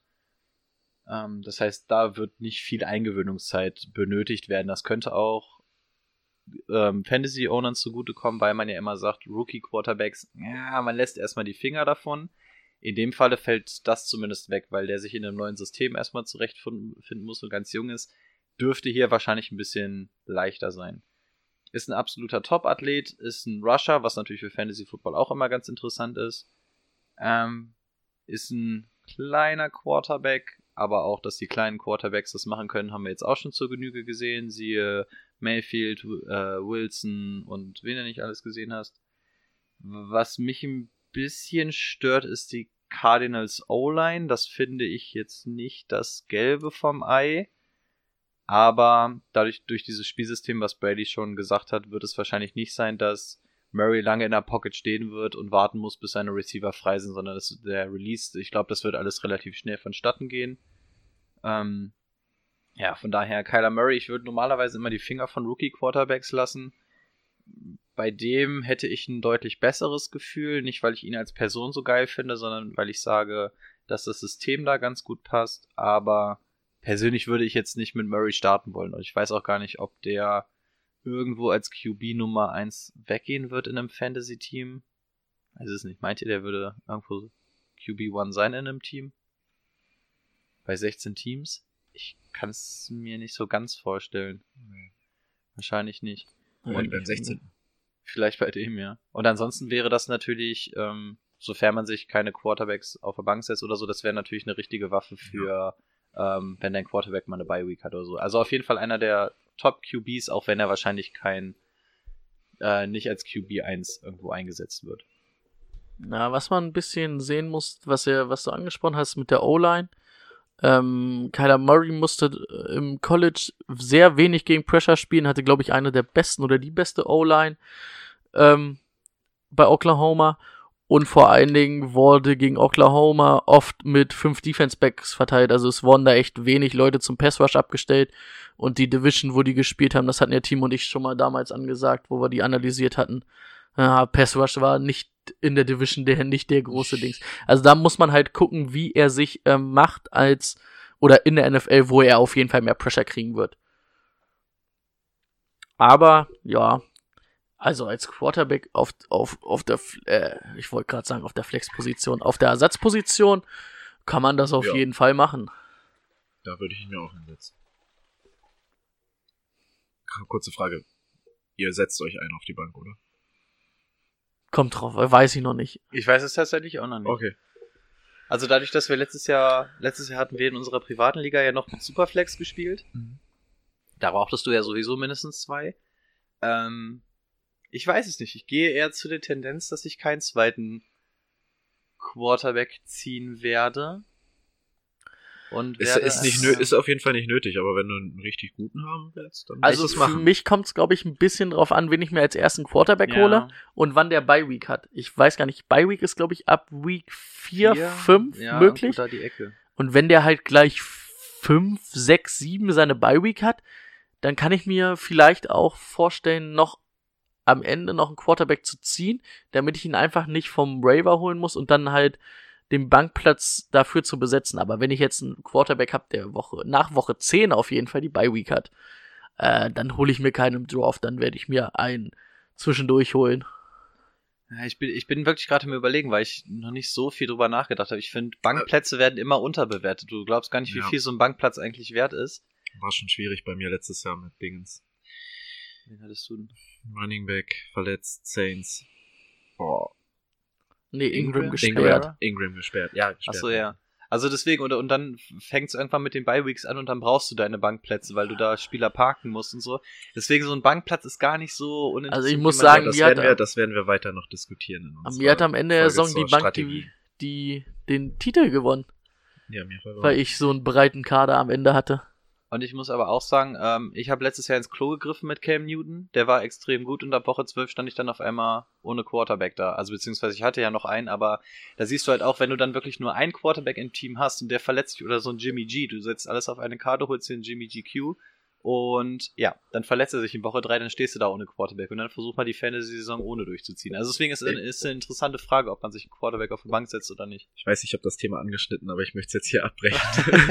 es, es tut mir leid, wir werden das in einer anderen Folge gut, diskutieren. Die, die Zeit drückt. Ähm, Running Back ist, glaube ich, sehr viel einfacher, weil das wird David Johnson machen. Und wenn David Johnson das nicht macht, beziehungsweise sich verletzt, Hey, das wird's, der wird's nicht verletzen. Und wenn, dann können die Cardinals auch aufhören, Fußball, äh, Football zu spielen. sie haben immer noch Chase Edmonds. Nein, also es, es wird es, es wird David Johnson sein. Rico, du hast ihn letztes Jahr gehabt, an Stelle 6 oder 7 gezogen. Wärst du dieses Jahr eher, also letztes Jahr hast du es bereut, würdest du es dieses Jahr wieder machen? Also ich, darf ich nochmal, wie kannst, also ich Ja, finde. die Frage war ja nur an mich. Fra Warum? Ey, Nein, ey, das ist ja, okay, ich sag gar nichts mehr. Ähm, okay, er ist eingemuggelt, dann mache ich. Ähm, i, ah. ja, also ich habe ihn mir letztes Jahr geholt, weil, na, da war, war auch so ein Risikopick, weil er kam jetzt aus einer langen Verletzung und allem. Vielleicht kommt daher übrigens mein Hass gegen, äh, gegen Running Backs, die aus einer Verletzung kommen, ich weiß es nicht. Ich weiß, was der Junge kann, wir alle wissen es, spätestens seit All or Nothing. Und ja, letztes, letzte Saison war es risikobehaftet. So, jetzt auf diese Saison. Er hat nichts verlernt, er ist nicht schlechter geworden. So viel zu dem Dude erstmal. Das Ding ist, warum ich jetzt so gehypt bin und ich hype ihn sehr, sehr dolle, ist, weil diese Offense einfach perfekt dafür ist. Wir haben zum Ende der Saison, als sie dann ihren Offense Coordinator entlassen haben, hat man dann auf einmal gesehen, aha, es funktioniert. Man kann einen David Johnson also doch einsetzen, weil ansonsten haben die den frontal durch die Mitte gejagt. Das hätte einfach gar nicht funktioniert. Dann hat man mitbekommen, ach guck mal, den kann man ja auch ein bisschen links-rechts mal laufen lassen und sowas. Und auf einmal hat man gesehen, aha, das sieht schon eher nach dem David Johnson aus, der unter Bruce Arians gespielt hat. Also dafür reicht's mit der O-Line. Ähm, naja, wenn du wirklich so dieses mit Sweep und sowas spielst, brauchst du ja nicht die zwangsläufig Mhm. die beste O-Line, weil er ja wirklich nicht dieser Power Runner ist, der durch die Mitte geht. Ähm, und ich hype ihn dieses Jahr so extrem, weil sein Wert durch letzte Saison ein bisschen gesunken ist. Und ich glaube, dass dieses System einfach perfekt für David Johnson ist und das wird von Tag 1 an klicken. Und aus Fantasy-Sicht ist das, ähm, sofern man bei so einem Kaliber noch von Sleeper sprechen kann, ist das der größte Sleeper für mich in der neuen Saison. Problem ist einfach nur, ähm, ja, du musst wahrscheinlich einen mittleren First Rounder für ihn hergeben. Vielleicht rutscht er dir mal in die späte erste. Und ja, in der ersten Runde muss das Ding sitzen. Aber ich glaube, dass David Johnson einer davon ist. Und ich wäre auf jeden Fall bereit, den siebten, achten Pick für ihn herzugeben. Weil ich wirklich ganz, ganz viel auf den Jungen setze. Okay. Wäre mir ehrlich gesagt zu früh. Ja, also kann ich, ich, ich schätze, ich werde auch allein damit dastehen. Mhm. Aber ich habe letztes Jahr in ihn vertraut und ich, ich sehe irgendwas in dem Jungen und ich, Du für mich würdest- ist das du würdest der, das wieder machen. Für mich ist das der Breakout-Kandidat schlechthin. Einfach weil ich komplett überzeugt bin, dass dieses System voll seins ist. Ja, gut. Ich sehe ihn trotzdem eher gegen Ende erste Runde, also weil wir jetzt auch alle Divisions besprochen haben und wenn ich da sehe, wen wir in der ersten Runde sehen, sehe ich ihn eher gegen Ende. Aber, aber ich, auch hier kann, wie bei, wie vorhin schon angesprochen, ich kann deinen Gedankengang verstehen. Ist möglich. Für mich wäre es nichts. Ja, also das Hauptproblem war ja letztes Jahr, dass er vor allen Dingen gegen viele Heavy Boxes laufen musste, ne? Acht Defender. Das hat ihn gar nicht gut getan. Und dafür fast trotzdem 1000 Yards aufgelegt. Also deswegen, das war meine Frage. Also ich kann verstehen, dass man enttäuscht war, weil es nicht das war, was er leisten hätte können. Aber ich finde, er hat halt immer noch sehr gut abgeliefert. Und ja, wie Rico schon gesagt hat, der, also das hatte ich ja, wo ich ein bisschen auf die Offense eingegangen bin, die Offense wird, also die Defense wird sehr auseinandergezogen. Er wird leichte Boxen haben, wird da vielleicht zwei, drei Defender gegen sich haben und wird vor allen Dingen als Wideout, ne? Er wird halt oft mit rausgehen ins Slot oder auch Outside. Und ja, wo er diese, diese Farbe-Saison hatte, wo er dann bei den Cardinals angefangen hat, das hat ihn ja stark gemacht, ne? Und ich glaube, ja, der wird dies Jahr zerstören. Ich bin ab Pick 5 bereit, ihn zu holen. Sage ich ganz ehrlich. Oh krass, ich dachte, ich stehe echt komplett alleine damit. Nö, ich bin voll d'accord. Fünf. Okay, fünf bin ich d'accord. Und ähm, ich glaube, dass wir am Ende der Saison vielleicht sogar sagen, einer von den Running Backs, wo wir sagen, hier, boah, das sind so meine Top 3, Top 4 Running Backs, dass vielleicht so ein Ezekiel Elliott traue ich David Johnson auf jeden Fall zu, davor zu landen vor den, mit den Fantasy-Punkten. Also ich sehe auf jeden Fall Barclay und sage ich mal McCaffrey davor. Aber ab drei kann ich mir David Johnson in den optimalen Umständen, wenn diese Offense komplett klickt, vorstellen. Es ist halt echt immer noch risikobehaftet, weil wir echt viel im Konjunktiv reden. Ne? Wir sagen immer könnte, müsste, sollte. Ja, es ist halt gefährlich, weil wir müssen wirklich einen ver ver vermeintlich hohen Pick für ihn einsetzen. Und in der Range bei einem Pick möchtest du einfach sowas wie einen DeAndre Hopkins auf Wide Receiver haben. Da willst du einfach was haben, wo du hundertprozentig weißt, dass er liefert. Und wir sagen alle, ey, das könnte Ja, absolut Sahne deswegen werden. bin ich bei fünf bereit, weil ich selbst weiß, wenn Scheiße läuft, dann läuft so wie letztes Jahr. Und letztes Jahr war er, glaube ich, immer noch in den Top 10 als Running Back von War den trotzdem Punkten. noch gut, ja. Und dann sage ich, na ja, dann habe ich meinen fünften Pick halt nicht komplett geil genutzt, aber ich habe zumindest einen Fit raus, wo ich sage, ja, okay, ist für mich in Ordnung. Stell mal vor, du sagst jetzt, ich ziehe an fünf Geronimo Allison. Kann halt sein, dass er vielleicht Nummer 1 Receiver wird bei den Packers, aber da ist halt, weißt du, dieses Gefälle viel größer. Der Vergleich war jetzt nicht so passt, aber ich Ja, verstehe, ich habe dich gerade angeguckt, deswegen musste ich an Geronimo Allison denken. Okay. Nee, oder also, bess Ja. also bessere Beispiel wäre vielleicht Aaron Jones, ne? Ja, Haben wir genau, auch, sagen ja, wir auch, könnte was werden. Könnte ich mir auch vorstellen, dass das ein Top 10 Running Back wird. Aber ich finde, da ist halt das Risiko oder das deutlich höher, dass du sagst, boah, wenn der nicht sitzt, fällt der tiefer. Und bei David Johnson sagst du, ah, wenn du einen 10 besten Running Back immer noch im Team hast. Genau, dann ist zwar ärgerlich, dann hätte auch ein später First Rounder gereicht, aber du hast zumindest immer noch ein Running Back 1 Niveau da irgendwie Ja, stehen. genau. Tight End. Lassen wir die Finger von? Oder nehmen wir davon irgendwen für unser Team? Ricky Steele. Äh, ja. Äh, Charles Clay, mittlerweile auch schon 68 Jahre alt. Also ich muss Ja. sagen, davon abgesehen, dass es vielleicht ein Siebtrunden-Pick war, finde ich da Caleb Wilson, also rein von den Stats, am interessantesten. Aber ich glaube halt, dass wir, also du spielst halt diese ähm, Air Read Offense entweder mit vier Right Receivern oder mit drei Right Receivern und einem Tight End. Und ich glaube, wir werden eher vier Right Receiver Sets sehen, als da groß mit den Tight Ends.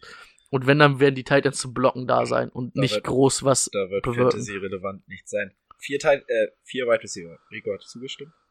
Oder hattest du jetzt noch irgendeinen Dass sie mit vier Wide Receiver. Also das, also mit dem Titan, dass das keinen Sinn macht für Fantasy. Äh, nö. Hast du zugestimmt? Also ja, nee, Ja. macht keinen Sinn. okay. Vier Wide Receiver. Welche vier? Ich fange an. Christian Kirk. Boys, der wird abgehen. Kirtland Sutton und Christian Kirk Breakout-Kandidaten für mich. ähm, ja, Larry, also soll jetzt jeder einen Spieler auf, aufsagen oder wie machen wir es?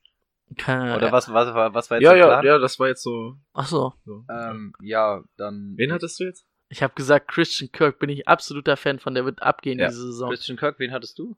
Den hatte ich eigentlich. Äh, Ach dann- so. Hä? Da war jetzt, ich- jetzt verstehe ich, worauf wir hinaus wollen. Ach so, ich dachte, wir gehen jetzt einfach mal auf einen ein. Ach so. Ich hätte jetzt erstmal so vier aufgezählt und dann danach die Reihenfolge so gemacht. Ach wie- so, wie okay. Also, weil könnten ja dann vier interessant sein, sogar wenn die mit vier Right Receivern spielen. Ja, ich finde, da gibt es vier Namen, auf die man eingehen müsste. Der Rest ist. Ja. ja. Genau. Dann lass uns doch erstmal auf Kirk Okay, dann eingehen. wir gehen erstmal auf Kirk ein. Wir machen es wie Brady mit. Wir gehen auf Kirk ein. Kirk, äh, absoluter Breakout-Kandidat, genauso wie Kirtland Sutton. Ist das so, Rico? Ich sehe in Cortland Sutton noch einen drüber, weil das Wide Receiver Core bei den Cardinals echt sehr, sehr gut aussieht. Und Cortland Sutton hat, glaube ich, nicht in der Quantität die Konkurrenz, wie es hier ein Christian Kirk bei den Cardinals hat. Ja, äh, da Mhm. stimme ich dir zu, aber ich glaube trotzdem, dass beide abgehen. Ja, ja, das, das glaube ich auch. Christian Kirk ist für mich sogar Potenzial für einen Wide Receiver 2 Posten auf jeden Fall. Definitiv Ja. Nummer, also definitiv Nummer zwei. Der fällt auch nicht unter die zwei. Also Und- wer den auf Flex Ja, ja. hat, der hat ähm, Oh, geschummelt. Also ich kann mir vorstellen, dass du am Anfang wirst du ein bisschen Bauchschmerzen haben, wenn du ihn auf eins hast. Aber ich glaube, dass du am Ende der Saison nicht sagst, boah, das war ein Fehler. Da, so viel Vertrauen habe ich Auf in Wide. Receiver 1? Ja.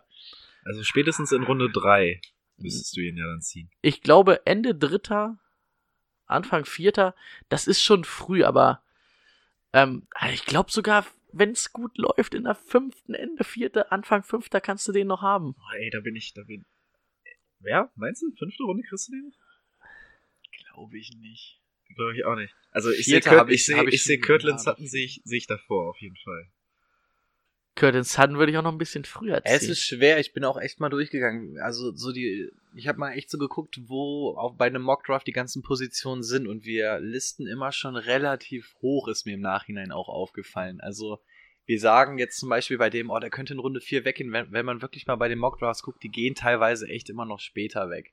Also wir listen immer schon sehr, Ja. sehr früh verhältnismäßig. aber ich mir muss halt auch sagen, Aber äh, das ist immer noch ein Computer, ne? Also der das macht. Ja, ja, klar, aber, aber wenn du dir die Namen davor anguckst, weißt du halt auch warum. Also, ähm, Da steckt ja auch irgendein Algorithmus hinter und da wird halt irgendwo eher auf Platz, weiß ich was, random 67 von allen Leuten gerankt und dann wird dann 67 gezogen, so ungefähr, weißt ja, aber wenn du dir die Namen davor liest, ist es halt wirklich, also, wir haben immer so eine Range, aber wenn du dann mal guckst davor, es gibt halt wirklich so unfassbar viele Spieler, dass dir dann Okay. erstmal auffällt, okay, da sind echt noch Leute davor.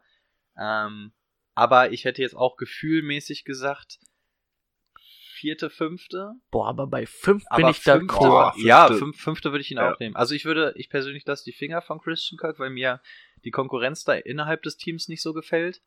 Aber absolut das Potenzial richtig abzugehen und fünfte Runde wäre ich auch absolut d'accord. siehst du jetzt die Konkurrenz eher in den beiden Rookies oder eher in dem Mann, der noch ein Jahr dranhängt? Ah, ganz, ganz schwer zu sagen. Also ich, Ja.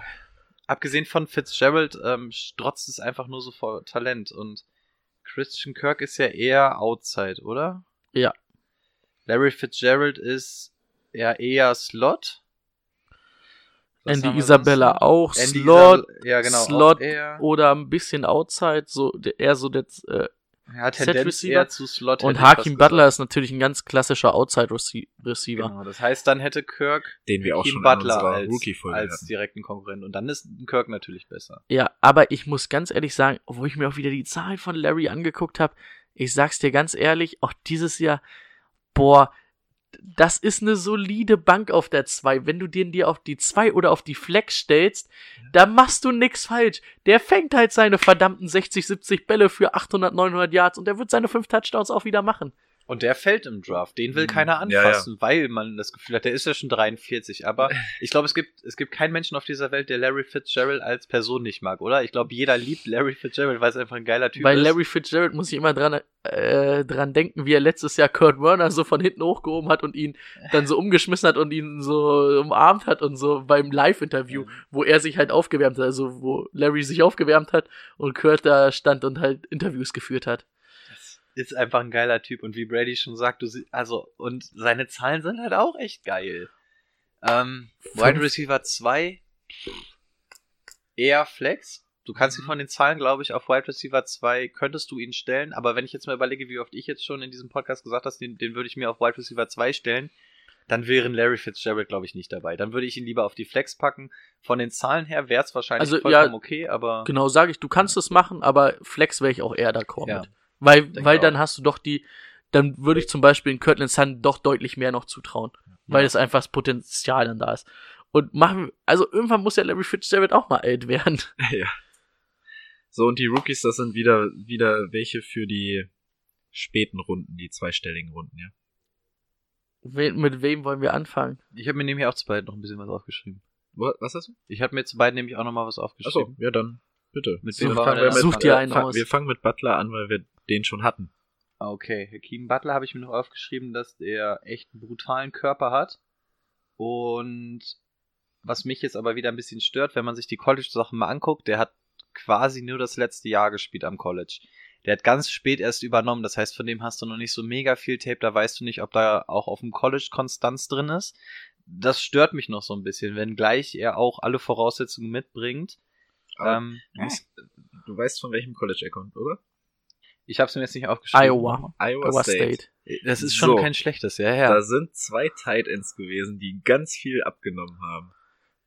Ja, er hat dann- trotzdem dann- 60 dann Receptions ne, und er- 1300 Yards. So. Ja, aber er hat trotzdem nur ein Jahr geliefert, weil was die ganzen Jahre davor ging, es halt, jeder hat mal ein geiles Jahr. Also ich weiß total, worauf wir hinaus und ich sehe das Potenzial ja auch. Und Ja, aber Kyler Murray hat ja auch nur ein Jahr gespielt, ne? Ja, aber ich weiß nicht, ich habe auch nur gesagt, das ist einer dieser Negativpunkte. Deswegen würde ich persönlich in einem Draft erstmal die Finger von ihm lassen. Er hat für mich Dynasty Value. Das heißt, wenn wir eine Dynasty League spielen würden, wäre das absolut was Ja. ganz, ganz hochinteressantes. Vor allem, weil du da ja auch nur auf Rookies gehst. In der Redraft-Liga ist er mir zu heiß. Da weiß ich nicht so ganz, wie ich ihn einschätzen soll. Der bringt was Gutes mit, aber ja, ich weiß nicht, weißt du, da, da, da sage ich nicht, yo, gehe ich mit einem geilen Gefühl rein. Ich glaube, was wir auf, was Timo und ich ja auf jeden Fall gesagt hatten, wir hatten uns ihn ja angeguckt, glaube ich, Stil für uns im Draft, ne? Vierte Runde, absoluter Stil. Finde ich geil, den Typen. Äh, Outside Receiver, viel Geschwindigkeit, After Catch geht da einiges. Ja, wir hatten, glaube ich, wir hatten, glaube ich, zweite Runde gesagt, oder? Ja, zweite Runde. Ich hatte ihn, glaube ich, bei den Cardinals, aber in der zweiten Runde. aber vierte Runde finde ich mega geil. Also, Fantasy kann ich mir vorstellen, er ist so die vierte Geige bei den Receivern, bei den Cardinals. Kann ich mir aber vorstellen, dass das auf der Flex halt trotzdem funktioniert. Es kommt aber auch immer drauf an.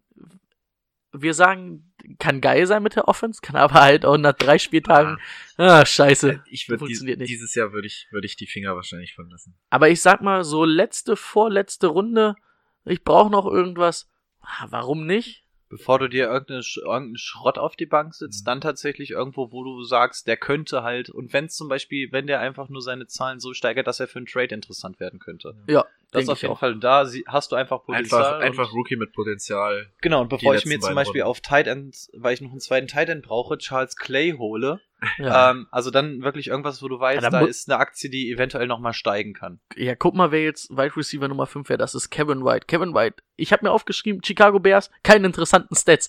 Das sagt alles. Also der wird ihn halt nicht überholen. Und damit ist er halt die Nummer 4. Und wenn die vier mit vier Whiteouts spielen, Oh, warum nicht? Aber Andy Isabella, das, da habe ich Bock. Da habe ich auch Bock, ja. So, Andy Isabella Runde 2 gezogen. Was haben sie sich dabei gedacht? Da haben sie sich gedacht, fuck, ist der Typ schnell. Ja. 4,31, ich glaube, schnellste Zeit im, im 40 Yard Dash dieses Jahr. Auf jeden Fall mit die schnellste war er Zeit. nicht, aber auf jeden Fall auch ganz vorne dabei, ja. Ich glaube, Paris Campbell und auch äh, die Clay Metcalf waren da sehr nah dran. Oder waren alle in die, die waren so die Top 3 in den schnellen Dings. Ähm, an sich ähm, hatte mir noch mal ein bisschen Tape angeguckt. Also ähm, für mich sah der ein bisschen aus wie Tyreek Hill. Auch extrem schnell, dieses wirkliche äh, Mismatch sehr schnell, ähm, hatte ich eben schon gesagt, sehr agil und vor allen Dingen diese Cuts, die er macht, die macht er auch mit einer brutalen Geschwindigkeit, ne? Ich glaube, das könnte echt sowas wie Tyreek Hill werden, dass du das Problem hast, dass du ihn nicht weißt, soll ich ihn jetzt tief verteidigen, soll ich ihn underneath verteidigen, wo wir letztes Jahr schon mal gesagt hatten, dann hattest du dieses Gefühl, dass halt 20 Meter oder 20 Yards um ihn keiner rumstand, weil keiner wusste, wie er ihn verteidigen soll. Und ich glaube, dass ähm, Andy Isabella dieses Jahr auch ordentliche Zahlen auflegen wird. Ich glaube, die haben sogar hochgetradet für ihn, ne? Ja, Von, mit Miami irgendwie. also mussten, darf ich nochmal die Stats vom letzten Jahr Ja. sagen? 102 Receptions, 1700 Yards, also 1698, 13 Touchdowns. Boah, boy, wenn der mir das dieses Jahr auflegt, küsse ich in die Füße. Aber es wird er nicht ganz auflegen. Äh, in zwölf Matches, ne, für Massachu Massachusetts. Habe ich es richtig ausgesprochen? Hat sich ganz gut angehört. Es ist tatsächlich mein Zungenbrecher schlechthin. Also, Sven Wir- macht sich immer drüber lustig. Ich kann, ich kann wir selber wir nicht lassen das so stehen. Es war richtig. Ja, also ich glaube, den kann man auf die Flexposition stellen. ja. Und Sieben, acht, acht, acht. ich hätte jetzt neun pauschal gesagt, Ende acht, Anfang neun, Ja. bin ich dabei. Ey, ganz ehrlich, Larry, ja, aber das wäre, also den Larry müsstest du früher ziehen. Und er ist der Junge. Ich glaube, das ist halt auch so ein Fit, was optimal ins System passt. Ich habe genau damit noch ein Problem. Der, der Junge ist Wahnsinn. Auch ich habe mir Tape angeguckt, das sieht richtig geil aus. Das ist dieser richtige Shifty Wide Receiver, super interessant, sauschnell, haben wir schon gesagt. Er hat aber so ein bisschen die Probleme, wenn er wirklich mal eine Coverage hat, wenn wirklich mal einer an ihm dran bleibt. Also er hat Probleme davon, sich damit sich zu lösen. Deswegen könnte es sein, dass er im Slot spielt. Aber eigentlich ist er im Slot, eigentlich ist er im Slot verschenkt mit seiner Schnelligkeit. Er ist zwar sehr agil, kann sich da ein bisschen lösen und so. Ähm, Tendenz geht wohl dahin, dass er im Slot eingesetzt werden soll. Und da finde ich es ein bisschen schade. Ähm, hat, glaube ich, auch unter Kingsbury gespielt. Boah, das? das? überfragst du mich. Oder ich kann meine eigenen Notizen nicht lesen. Ja, doch, ich doch, der hatte unter Murray und Kingsbury sogar gespielt am College. Das heißt, auch da ist wieder eine gewisse Chemie College? vorhanden. Nee, Nee. wenn dann Highschool eher, oder, oder? eine Highschool, irgendwie sowas. Weil College hat ja, hat ja Murray in Oklahoma gespielt. Ja, das kann sein. Und er in Massachusetts. Ähm, Sagen wir es noch ein paar Mal. Also wie gesagt, ich glaube, das, das, das könnte krass werden, aber ich traue mich an ihn nicht ran, weil ich nicht weiß, wo der eingesetzt wird. Ob er outside eingesetzt wird oder im Slot. Ich kann die Cardinals irgendwie nicht durchblicken und wenn er im Slot eingesetzt wird, ah, ist auch wieder schwer mit Fitzgerald. Also muss man nochmal so erste, zweite Preseason ja, mal gucken, wie sie ihn einsetzen. Also das Auf- Talent ist Wahnsinn, ist einer der absolut besten Receiver, die in diesem Draft vorhanden waren. Aber ich weiß nicht, wo wir ihn einsetzen sollen. Deswegen würde ich im Draft erst in der zweistelligen Rundenzahl auf ihn eingehen. Dann werde ich ihn sowieso nicht mehr kriegen. Deswegen mache ich mir jetzt nicht die mega Platte um ihn, weil ich weiß, dass er eh nicht zu mir durchkommt. Ich glaube, also die letzten Jahre hat ja Fitzgerald immer viel im Slot gespielt. Und oh, also für mich das Traumszenario für Andy Isabella wäre, dass sie ihn wirklich einfach von mir aus überall rumschieben an dieser Scheißformation. Von mir aus auch mal hinten als Running Back loslaufen lassen. Nutzt Ja. die Speed von dem. ja, also Den wahrscheinlich musst echt du, mal im den Slot, musst du nutzen wie Tyreek Hill, Ja. wirklich. Wenn, vor allen Dingen, das hatte ich damals, glaube ich, schon gesagt im Draft, habe ich nicht verstanden, warum die Chiefs Hartman genommen haben. Ich hätte Andy Isabella genommen. Das ist der 1 zu 1 Kopie von Tyreek Hill. Ja, sind schon sehr ähnliche Spieler, alle drei, ja, Ja. aber Andy Isabella besser. Ja, er zeigt schon die ganze Zeit, wir müssen weitermachen. 3 zu 13, die Cardinals. Äh, 7-9. Finde ich ist auch schwer, ne? Weil, Oh, ja, wenn die weil- Offense klickt, kann das kann das komplett nach oben eskalieren, wie bei den 49ers so ein bisschen. Aber ich glaube, mehr, mehr als sieben Siege sind auch nicht drin. Ich, ich schließe mich diesmal Rico an. Ich sag das mieseste Wide Receiver Core über die nächsten Jahre. Also Fitzgerald wird nicht ewig machen, aber die drei, Kirk, äh, Isabella und Keem Butler, Alter, das, ich, ich das sag wird auf 6 Jahre. zu 10, aber wir werden am Ende sagen, ähm, es hätte vielleicht auch 8-8, vielleicht auch eine positive Bilanz sein können, dass sie viele Spiele vielleicht knapp verlieren, wo sie vielleicht ein bisschen Lehrgeld zahlen müssen oder wo vielleicht auch jetzt am Anfang ein Patrick Peterson fehlt. Aber auf die nächsten Jahre, wenn das mit der Offense so klickt, da haben wir auf jeden Fall Spaß. Jawohl, dann kommen wir jetzt zu den Seahawks. Die Seahawks, Rekord 10 zu 6, Zweiter in der NFC West geworden, in der Wildcard gegen die Cowboys 22 zu 24 verloren, drei Pro Bowler. Diese sind Bobby Wagner, ähm, Michael Dixon und Russell Wilson aber als Alternative.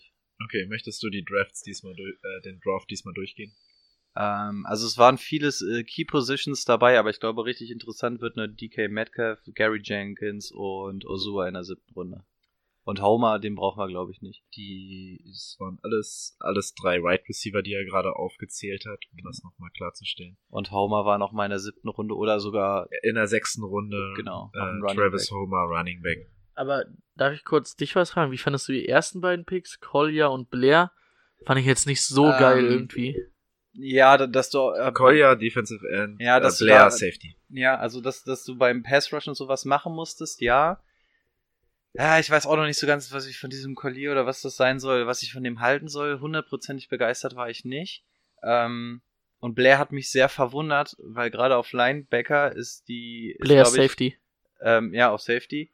Ja, stimmt, auf Linebacker haben sie aber auch ganz viel Barton, geholt. Cody Barton haben sie in der dritten Runde noch geholt. Genau. Und in der fünften Ben Burr. Auf. Safety musstest du halt was machen, weil du jetzt Free Safety mit Earl Thomas verloren hast, Cam Chancellor jetzt auf jeden Fall weg. Also, dass da irgendwie mal ein bisschen was reinkommen muss, ist klar. Aber die haben insgesamt auch zwei Linebacker geholt, wo ich nicht verstehe. Du hast, das, du hast das, die besten, also du hast ein Trio bei den Seahawks. Jetzt muss ich gucken, dass ich nicht abdrifte, aber ähm, die haben Bobby Wagner ähm, mit Luke Kuechly, der beste Linebacker der Liga, nicht umsonst nur ein 90er Rating.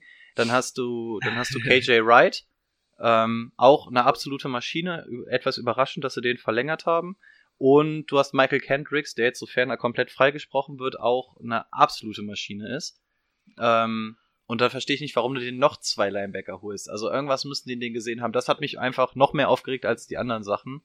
Ähm, ja, also den Safety kann ich verstehen, aber von dem ähm, Collier weiß ich noch nicht so hundertprozentig, was ich von dem halten soll.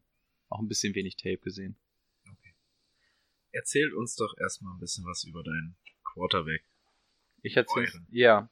Äh, Russell Wilson, ähm, ja, super Typ, einer der Elite-Quarterbacks in der Liga. Ähm, leider haben wir das Problem, dass der auf Fantasy-Niveau nicht zwangsläufig in diese Elite-Klasse reinrutscht. Ähm, ja gut, aus NFL-Sicht brauche ich jetzt nicht über Russell Wilson sprechen. Top Ähm, 5 Quarterback, ja, auf jeden Fall. Also Ja. aufs NFL-Sicht. Ja, aus NFL-Sicht sehe ich ihn auf Platz 4, 5. Ich weiß, die wie siehst du das? Ich habe irgendwo, ich weiß nicht, ob ich es im Podcast irgendwo gehört habe oder irgendwo gelesen habe, dass so ein Seahawk-Fan sich aufgeregt hat, wir geben denen so viel Geld dafür, dass der jeden zweiten Snap eigentlich bei einem Running Back gibt. Das ich irgendwo gelesen und fand es ganz lustig. Ja, natürlich ist es lustig, ähm, aber ja, es ist im Endeffekt Quatsch. Ja, das ist auch das größte Problem, warum Russell Wilson im Fantasy Football nicht interessant ist, weil die Seahawks eine Smash Mouth ähm, Offense sind. Das heißt, da gehen wirklich um die 60 Prozent gehen ins Laufspiel. Es wurde auch diese Saison wieder betont, wir sind eine Laufmannschaft, wir wollen laufen. Das ist natürlich scheiße, wenn du einen Elite-Quarterback hast, aber du siehst, dass die Seahawks damit sehr erfolgreich sind. Das ist das System, was Schottenheimer und Carroll fahren. Ich wollte gerade sagen, Ist das wird sich so. wahrscheinlich auch unter den beiden nicht mehr ändern, ne? Nein, das wird, das wird auch noch mehr, so, das wird auch noch mehr werden. Und jeder Wa- hat gesagt, das ist, das System ist veraltet, das ist scheiße. Wir haben letztes Jahr gesehen, dass es auf einmal funktioniert und zwar von jetzt auf gleich. Also so ganz falsch kannst du ja nicht liegen. Ich, kann- ich, ich kann den Gedankengang von dem Fan verstehen, aber das Ding ist einfach, ähm, dadurch, dass, dass du so viel läufst, ziehst du auch irgendwann automatisch die Defense ein bisschen nach vorne, weil sie mit dem Lauf rechnen. Und dann hast du mit Russell Wilson so einen Elite-Quarterback, der dann auch mal so einen sexy tiefen Ball werfen kann. Und da hast du dann auch die Waffen. Ja. Und damit hast du zum Beispiel auch die Chiefs richtig gut geknackt. Obwohl ich sagen muss, Also, oh, meinst du, der Russell Wilson schafft noch mal so eine Saison im Deep Passing? Der hat hier, glaube ich, ein perfektes Quarterback-Rating mit Tyler Lockett, ne? Ja, Im Deep Passing. Und, 152,8. und da muss man, das musste erstmal noch mal ein zweites Jahr Ja, schaffen, dass er ein guter Quarterback ist. Aber der spielt natürlich auch mal ein bisschen was mit rein. Ja. Ähm, was ich voll schade finde, was ich in dieser Run-Offense gern mal sehen würde, was sie die letzten Jahre ja überhaupt nicht mehr gemacht haben, irgendwie ein paar designte Run für Russell Wilson. Was ihn in den ersten Jahren auch stark, oder, sag ich mal, noch ein bisschen seine Stärke noch ein bisschen mehr ausgespielt hat. Das, das fehlt mir ein bisschen. Da haben sie überhaupt keinen Bock drauf, ne? Das stimmt. Ähm, also ich als Seahawks-Fan achso. freue mich, dass sie ihn nicht laufen lassen. Ich wollte sagen, ich- ist das einfach, um ihn zu schützen oder? Ähm, naja, es ist einfach ein sauveraltetes System, was die Seahawks an, an Lauf spielen. Da ist, du siehst auch, dass, dass das Laufspiel der Seahawks überhaupt nicht kreativ ist. Es ist einfach, Ja. das ist einfach wirklich absoluter Standard, aber es funktioniert. Und du hast zwei gute Running Backs dafür, mit denen du das machen kannst. Von daher, mach. Und das, du, äh, vor allem, wenn Russell Wilson wegbricht, sind die ganzen Seahawks am Arsch, weil dahinter kommt nichts mehr und du brauchst ihn. Und ähm, ich als Seahawks-Fan freue mich, weil ich weiß auch die Saison, wo er sich verletzt hat und dann auch in der Saison danach ein bisschen angeschlagen war. Von daher freue ich mich, dass sie ihn nicht laufen lassen. Aus Fantasy-Sicht ist es bescheuert, weil du ja, als Fantasy-Owner bist du einfach sauer, dass so ein guter Quarterback quasi so genutzt wird. Ah, ich finde, also ich finde, du beraubst der Offense dadurch eine Stärke. Ja, auch, aber das Weil Problem überleg ist, mal diese Options-Runs, die er auch machen könnte, wie Cam die macht. Das wäre schon gut. Aber Cam Newton ist halt auch noch mal vom Ja, Körper ein bisschen anderer. Aber das ist kein Russell Wilson. Russel Wilson, also er würde Russell Wilson wahrscheinlich zum Frühstück fressen. Das Problem ist aber auch, dass die Seahawks zwischendurch tatsächlich mit sechs O-Line statt mit fünf sogar zwischendurch spielen, um noch mehr Lücken aufzureißen für das Run-Game. Und das sind nicht die Run-Plays, die für Russell Wilson designt sind, weil Russell Wilson ähm, eigentlich aus der Pocket rausscramblen muss und dann über die Seite durch. Also der läuft selten durch die Mitte. Und wenn, also das Laufspiel, was die Seahawks spielen, passt nicht mit dem überein, dass du Wilson zwischendurch durchjagst. Ich freue mich auch, wenn der zum First Down scrambled, weil er es ja kann. Aber da beißt sich einfach das System mit Russell Wilson. Du hast sie gerade angesprochen. Die beiden Running Backs, die beiden guten Running Backs der Seahawks. Sie haben noch eng gedraftet, aber sehr spät. Der wird wahrscheinlich nicht so die große Rolle spielen. Chris Carson.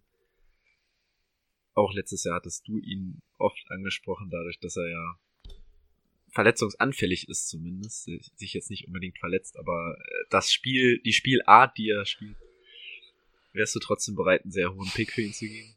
Ähm, was heißt sehr hoch? Ich glaube, das ist einer der unterschätztesten Running Backs Mhm. überhaupt. Also keiner hat ihn auf Verrechnung und du guckst, das war der Top 5 Rusher letztes Jahr. Ich persönlich will ihn auch nicht in meinem Team haben, weil, ich habe es auch schon mal gesagt, wenn du dir den anguckst, bei jedem Lauf, der wartet nur drauf, dass es Knack macht. Also auch das Ding, wo er da den Salto über den einen drüber gemacht hat, du wartest nur, dass es da irgendwann mal Knack macht oder irgendwas reißt. Ah, Du willst halt nicht, dass dein Starting Running Back gefühlt jeden fünften Snap mit Absicht gegen eine Mauer läuft, weil er es geil findet, ne? Genau, also So, so ist das ja bei ihm. der, also der Typ, bei dem habe ich auch das Gefühl, so, weißt du was, ich laufe jetzt, bis ich kaputt gehe, dann kann ich nämlich den Rest der Saison chillen. Wenn es gut läuft, läuft's gut, ansonsten bin ich kaputt, mir egal, ich werde trotzdem bezahlt. Also als, als Fantasy-Owner ein Traum. Du, du hast einen, der in einem System spielt, wo gefühlt nur gelaufen wird und er kann auch noch laufen. Ist geil, der ist in der Red Zone, alles cool. Aber dann siehst du, wie er läuft und denkst die ganze Zeit, oh, hör doch auf.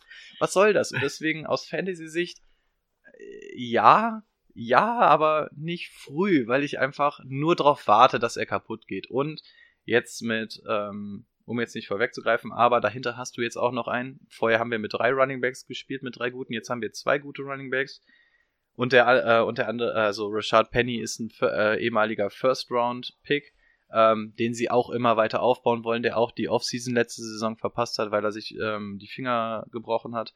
Den werden sie auch vermehrt einsetzen. Von daher, er wird extrem viele Snaps bekommen, aber ich würde persönlich die Finger von War er Carl- nicht Quad fahren und hat sich die Finger gebrochen? Nee, das war Malik McDowell, der hat sich in so einen Quad gesetzt, hat dann einen Unfall gebaut. Das war der absolute Topic der Seahawks das Jahr davor und hat sich so schwer verletzt, dass er jetzt zwei Jahre nicht spielen konnte, wurde jetzt entlassen und ver jetzt verklagen ihn die Seahawks.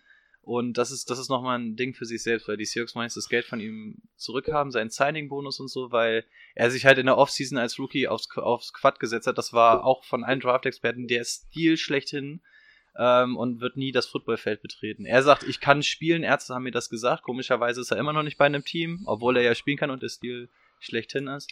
Und da gibt's auch noch mega viel hin und her. Rashad Penny, sehr interessant. Er wird jetzt mehr Snaps sehen, weil sie sich jetzt wahrscheinlich nur noch zu zweit aufteilen. Und er ja sowieso mehr der äh, ja, Catching Back ist. Äh, als nee, ja. Chris Carson? Mm, Aber er ist wahrscheinlich vor allen Dingen eher der ein bisschen über außen kommt, ne? Genau, ich behaupten. Genau, also so Und- der Mega-Catcher ist er tatsächlich gar Okay. nicht. Kann er auch. Ähm, warum die Seahawks ihn sich damals geholt haben, ist, weil er extrem viele Yards ähm, nach dem Block macht oder nach dem Ge oder am meisten, genau, das war's. Äh, der hat am allermeisten Tackle gebrochen in der, im kompletten College-Jahr. Und deswegen haben die Seahawks ihn sich geholt, weil der Seahawks ja eine schlechte O-Line nachgesagt wurde letztes Jahr. Ist es ja besser geworden. Und deswegen haben sie gesagt, okay, wenn wir eine scheiß O-Line haben, brauchen wir einen, der einfach durchlaufen kann. Und deswegen haben sie ihn damals geholt. Also er ist schon mehr dieser Powerback. Aber man hat auch in der Saison gesehen, dass er sehr gerne diese Sweeps läuft und dann mal so ein bisschen um die Kurve. Und ja, catchen kann er auch, aber er ist jetzt nicht auf einem Niveau mit dem David Johnson oder Ja, so. ein nein, Kram. nein, das, also, das nicht. Genau, ja. also er kann fangen, aber den solltest du jetzt auch nicht allzu schwer anwerfen. Kannst du und den. dafür, also, Ach so, ich wollte jetzt mal so Ja. Moderator-mäßig machen. Meinst du Nummer zwei? Kannst du auf die Nummer zwei stellen? Penny? das wäre auch mal Ja. eine Sache gewesen. Ja, Ja, also klasse, kann man es abklatschen. bei, bei ihm auf jeden Fall, weil dahinter kommt nichts mehr. Und dadurch, dass die Seahawks einfach so viel laufen, ist selbst der zweite Running Back so interessant und es wird sich zwischen den beiden abspielen. Und wir haben auch schon gesagt, Chris Carson ist sehr verletzungsanfällig, von daher ist es Ist Chris Carson für dich ein Nummer 1 Running Back? Äh, äh, von den Punkten und sowas ja, aber dadurch, dass er, dass ich nur darauf warte, dass er sich verletzt, würde ich ihn mir nicht hinstellen. Aber von den Punkten und dem Workload, was er bekommt, ja. Und was ist mit G-Say Precise? Leck mich am Arsch, ey, hör mir auf. Mit seinen, nein, also nein, nein, darf ich kurz über ihn sprechen. Ich, ich habe ich hab mir die Statistik Nein. durchgelesen. Ja. Der hat fünf Spiele gemacht, Mhm. ein Rushing Attempt gehabt Mhm. für minus drei Yard. Ey, das ist stark. Fand ich geil. Nee, habe ich nur aufgeschrieben, das- weil ich es lustig Das fand. Ding ist, cool, und das war auch das einzige Spiel, in dem er in den drei Jahren fit war. Ey, hör mir auf, das ist, wir haben übrigens Darius Guys, wir haben letzte Woche drüber Ach ja, gesprochen. oh, den haben wir vergessen. Brady hat gesagt, der geht sofort kaputt, wenn du ihn anguckst. Er ist übrigens wieder kaputt gegangen. Ja, wir haben zu viel über ihn gesprochen, das hat ihn wieder aufgeregt. Genau, er hat seine Stimme im Podcast, äh, sein Name in im Podcast gehört, ist kaputt gegangen. Hamstring, glaube ich, ne? Ja, Also irgendwie Oberschenkel, Ja. Äh, Muskulaturriss. Verpasst, verpasst auf jeden Fall erstmal das Minicamp und äh, die Ja. Camps und so. Also geht davon aus, dass er sich wahrscheinlich im dritten Preseason-Spiel dann irgendwie beide Beine bricht, bricht oder so. Richard Penny wird aber weit fallen im Draft, oder? Also weit genug, um ihn auf zwei beziehungsweise sogar auf Flex zu stellen. Ja, letztes Jahr war er sehr, sehr verhältnismäßig früh, aber ich glaube, er könnte fallen, ja. Titan. Ähm, pff, schwierige Nummer. Wir haben Ed Dixon, von dem ich eine Menge gehalten habe. Ne? Ja, der konnte aber leider auch erst in Woche 7 oder 8. Aber der ist auch 100, ne? Ja, der ist schon echt alt. Der konnte aber leider auch erst ganz spät einsteigen, weil der verletzt war. Hat dann, war dann gleich in der Red Zone super aktiv, weil das ist eigentlich eher so der Blocking Tight End, aber in der Red Zone saugefährlich. Ähm, hat mich aus Fantasy-Sicht enttäuscht. Man hört auch jetzt aus dem Seahawks-Lager nicht allzu viel von ihm, deswegen ähm, den streichen wir mal. Dann haben wir Nick Vanette. Ähm, das, der ewige Nick Vanette, keine Ahnung, was man von dem halten soll. Das ist halt ein Tight End, nichts Besonderes. Ähm, auch in der Red Zone oder so jetzt kein Biest.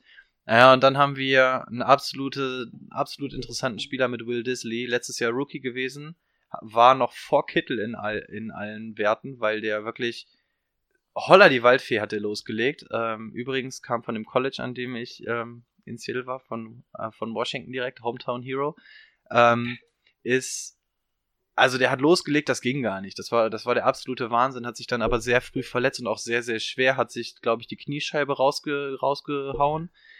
Ganz mies, da gibt man sich auch recht pessimistisch. Jetzt heißt es wohl wieder, er ist auf dem Weg der Besserung. Aber ich kann mir nicht vorstellen, dass der pünktlich zur Saison fit ist und ja, also wenn der wirklich fit ist und alles, kann das einer der größten Sleeper auf Tight End sein, weil keiner an den rangeht, der wird auch undrafted durchrutschen. Ähm, ja, wenn er fit ist, werde ich ihn mir sofort von den Waivern holen. Ähm, aber wie gesagt, da ist das Risiko zu groß und dann hast du dahinter als Nummer 1 Nick Vanette und dann, dann spiel lieber ohne Titan von den Seahawks. Mhm. Sehe ich auch so. Anscheinend Brady sieht das auch nicht anders, sonst hätte er schon was eingeworfen. Right Receiver Core, also Tyler Lockett äh, ist klar Maschine, aber was hältst du von eurem Draft Pick, DK Metcalf? Boah, ey, ohne Scheiß, ich könnte eine eigene Folge füllen. Ähm, ah, schwer. Ich weiß nicht, was ich von ihm halten soll. Erstmal ist es ungewohnt, als Seahawks-Fan auf einmal so einen frühen Draft-Pick für einen Wide Receiver zu haben, deswegen weiß ich erstmal gar nicht damit umzugehen. Metcalf alle Rekorde gebrochen beim Combine, abgesehen davon, wenn es um Agilität geht. Ähm, absolut krank physisch. Ähm, ist aber einer, der einen Deep Ball braucht und wo kriegt er den besser her als von Wilson? Jetzt ist es nur schon wieder scheiße, dass wir Tyler Lockett, äh, Tyler Lockett als Outside Receiver haben, der lang geht und den tiefen Ball fängt. Jetzt haben wir DK Metcalf. Das heißt, wir haben irgendwie nur zwei, die lang gehen. Ähm, na, schon mal nicht so geil. Also für die PPA und Half PPA League würde ich ihn erstmal weglassen, weil er wird halt nicht im Slot aufgespielt und das ist wieder so einer, ähm, wo wir auch schon drüber gesprochen haben, entweder er kriegt drei Punkte oder er kriegt, äh, also drei Attempts und fängt die für viele Yards oder er lässt es komplett. Ähm, interessant ist er aber, weil er vor allem After, After Catch extrem Yards macht durch seinen Körper. Ähm, alles, was in seine Richtung fliegt, den, da musst du als Cornerback halt erstmal rumkommen und den daran hindern, dass der diesen Ball fängt. Und durch seine enorme Athletik und seinen Körper ist er auch schwer davon abzuhalten, seine Route zu laufen bzw. den Ball zu fangen. Großes Problem von ihm ist aber das Route Running und die Agilität. Ähm, ich weiß nicht. Ich habe mir viele Videos angeguckt, wie Wilson und er schon so harmonieren. Das ist, sieht alles, gefällt mir alles, aber bei den Seahawks wird sowieso immer alles sehr rosa-rot dargestellt im Internet. Von daher, ähm, weiß nicht, Boom or Bust Kandidat schlechthin. Könnte, könnte ein Calvin Johnson à la Megatron werden, könnte aber auch die totale Gurke der Saison werden. Ich weiß es ehrlich gesagt nicht, ich habe keine Ahnung. Ich glaube, ich würde die Finger von ihm lassen, weil er ähnlich wie Tyler Lockett die Position hat und dann würde ich eher einen Tyler Lockett nehmen, weil ich da weiß, die Chemie zwischen Wilson und Lockett stimmt. Meinst du, Lockett kommt nicht mal ein bisschen mehr aus dem Slot, dass man den probiert, so ein bisschen Dark Baldman-mäßig da reinzuschmeißen? Ähm, sie wollen es tatsächlich probieren. Sie haben, ihn, sie haben ihn jetzt auch extra schon als Returner abgezogen, weil sie gesagt haben, sie wollen ihn in der Offense ein bisschen variieren lassen. Aber Tyler Lockett ist halt auch so ein kleiner Hämpfling. Ähm, ich, ich, ich sehe ihn noch nicht so mega erfolgreich im Slot. Sie werden, sie wollen es auf jeden Fall versuchen. Ob es klappt, ist eine andere Sache. Ähm, dann wäre der Weg natürlich wieder frei für lange Bälle für DK Metcalf. Aber das, das Ding ist einfach, ich würde Metcalf einfach lieber im Slot sehen und dem einfach mal ein bisschen Agilität beibringen. Und weil Metcalf im, im Slot, wenn das funktionieren sollte, äh, wäre das ein absolutes Brett mit seiner Athletik. Aber der ist halt zu doof, schnelle oh. Cuts zu machen ganz, ganz kurz letzte Frage dazu, um das abzuschließen. Gibt es da sonst noch einen dritten Wide Receiver irgendwie? Ähm, Gary Jennings, den sie äh, gedraftet haben, der wird so ein bisschen als Baldwin-Ersatz ähm, gelistet. Also das wäre der eine, der aus dem Slot kommen könnte. Könnte da wahrscheinlich auch sogar starten, weil du da ja halt nicht viel hast, was an Konkurrenz da ist. Ansonsten hast du noch einen Jaron Brown und einen David Moore. David Moore hat man letzte Saison auch zwischendurch mal gesehen, hatte auch ein paar ganz gute Spiele, kommt aber auch eigentlich lieber über Outside. Und da hat er einfach zu große Konkurrenz jetzt. Jaron Brown wird gerade im Minicamp noch ziemlich hoch gehypt. Halte ich aber persönlich auch noch nicht so viel von. Und aus Fantasy-Sicht ähm, werden, glaube ich, nur Gary Jennings, DK Metcalf und Tyler Lockett interessant. Wenn gleich auch noch ein Ursua gedraftet wurde, den man auch nicht unterschätzen darf. Ähm, aber sagen wir jetzt mal, um das abzukürzen, ähm, Wide Receiver Fantasy-Sicht nur die drei und ich würde tatsächlich, glaube ich, auch nur erstmal Lockett holen und Metcalf und Jennings. Jennings wird sowieso undrafted durchgehen, den kennt keine Sau. Und Metcalf könnte ich mir vorstellen, da gibt es Leute, die haben den Combine gesehen und finden den deswegen geil und draften den. Und der darf einfach nicht überbezahlt sein. Also das ist ein absoluter Risikopick. Das wäre einer, den du dir irgendwann in den ganz, ganz späten Runden holst, um zu hoffen, dass der geil eingesetzt wird, glaube ich. Also sehe ich halt zum Beispiel Andy Isabella oder auch W. Samuel sehe ich da eigentlich, würde ich davor ziehen. Ah, die, die, die würde die würd ich zehn Runden davor ziehen. Ähm, was, was, was für mich ein bisschen interessant ist, meinst du, Tyler Lockett kommt gleich also er hat ja letztes Jahr schon in Teilen das gehabt, aber kommt damit klar, jetzt wirklich der klare Nummer 1 Receiver im Team zu sein? Er war es ja über die komplette, also deswegen, man sagt ja auch immer, die Seahawks, oh, jetzt ist Baldwin weg, ähm, scheiß drauf, Baldwin hat letzte Saison gefühlt auch nur drei Spiele gemacht. Also deswegen, Tyler Lockett war letzte Saison schon die klare Nummer 1. Okay.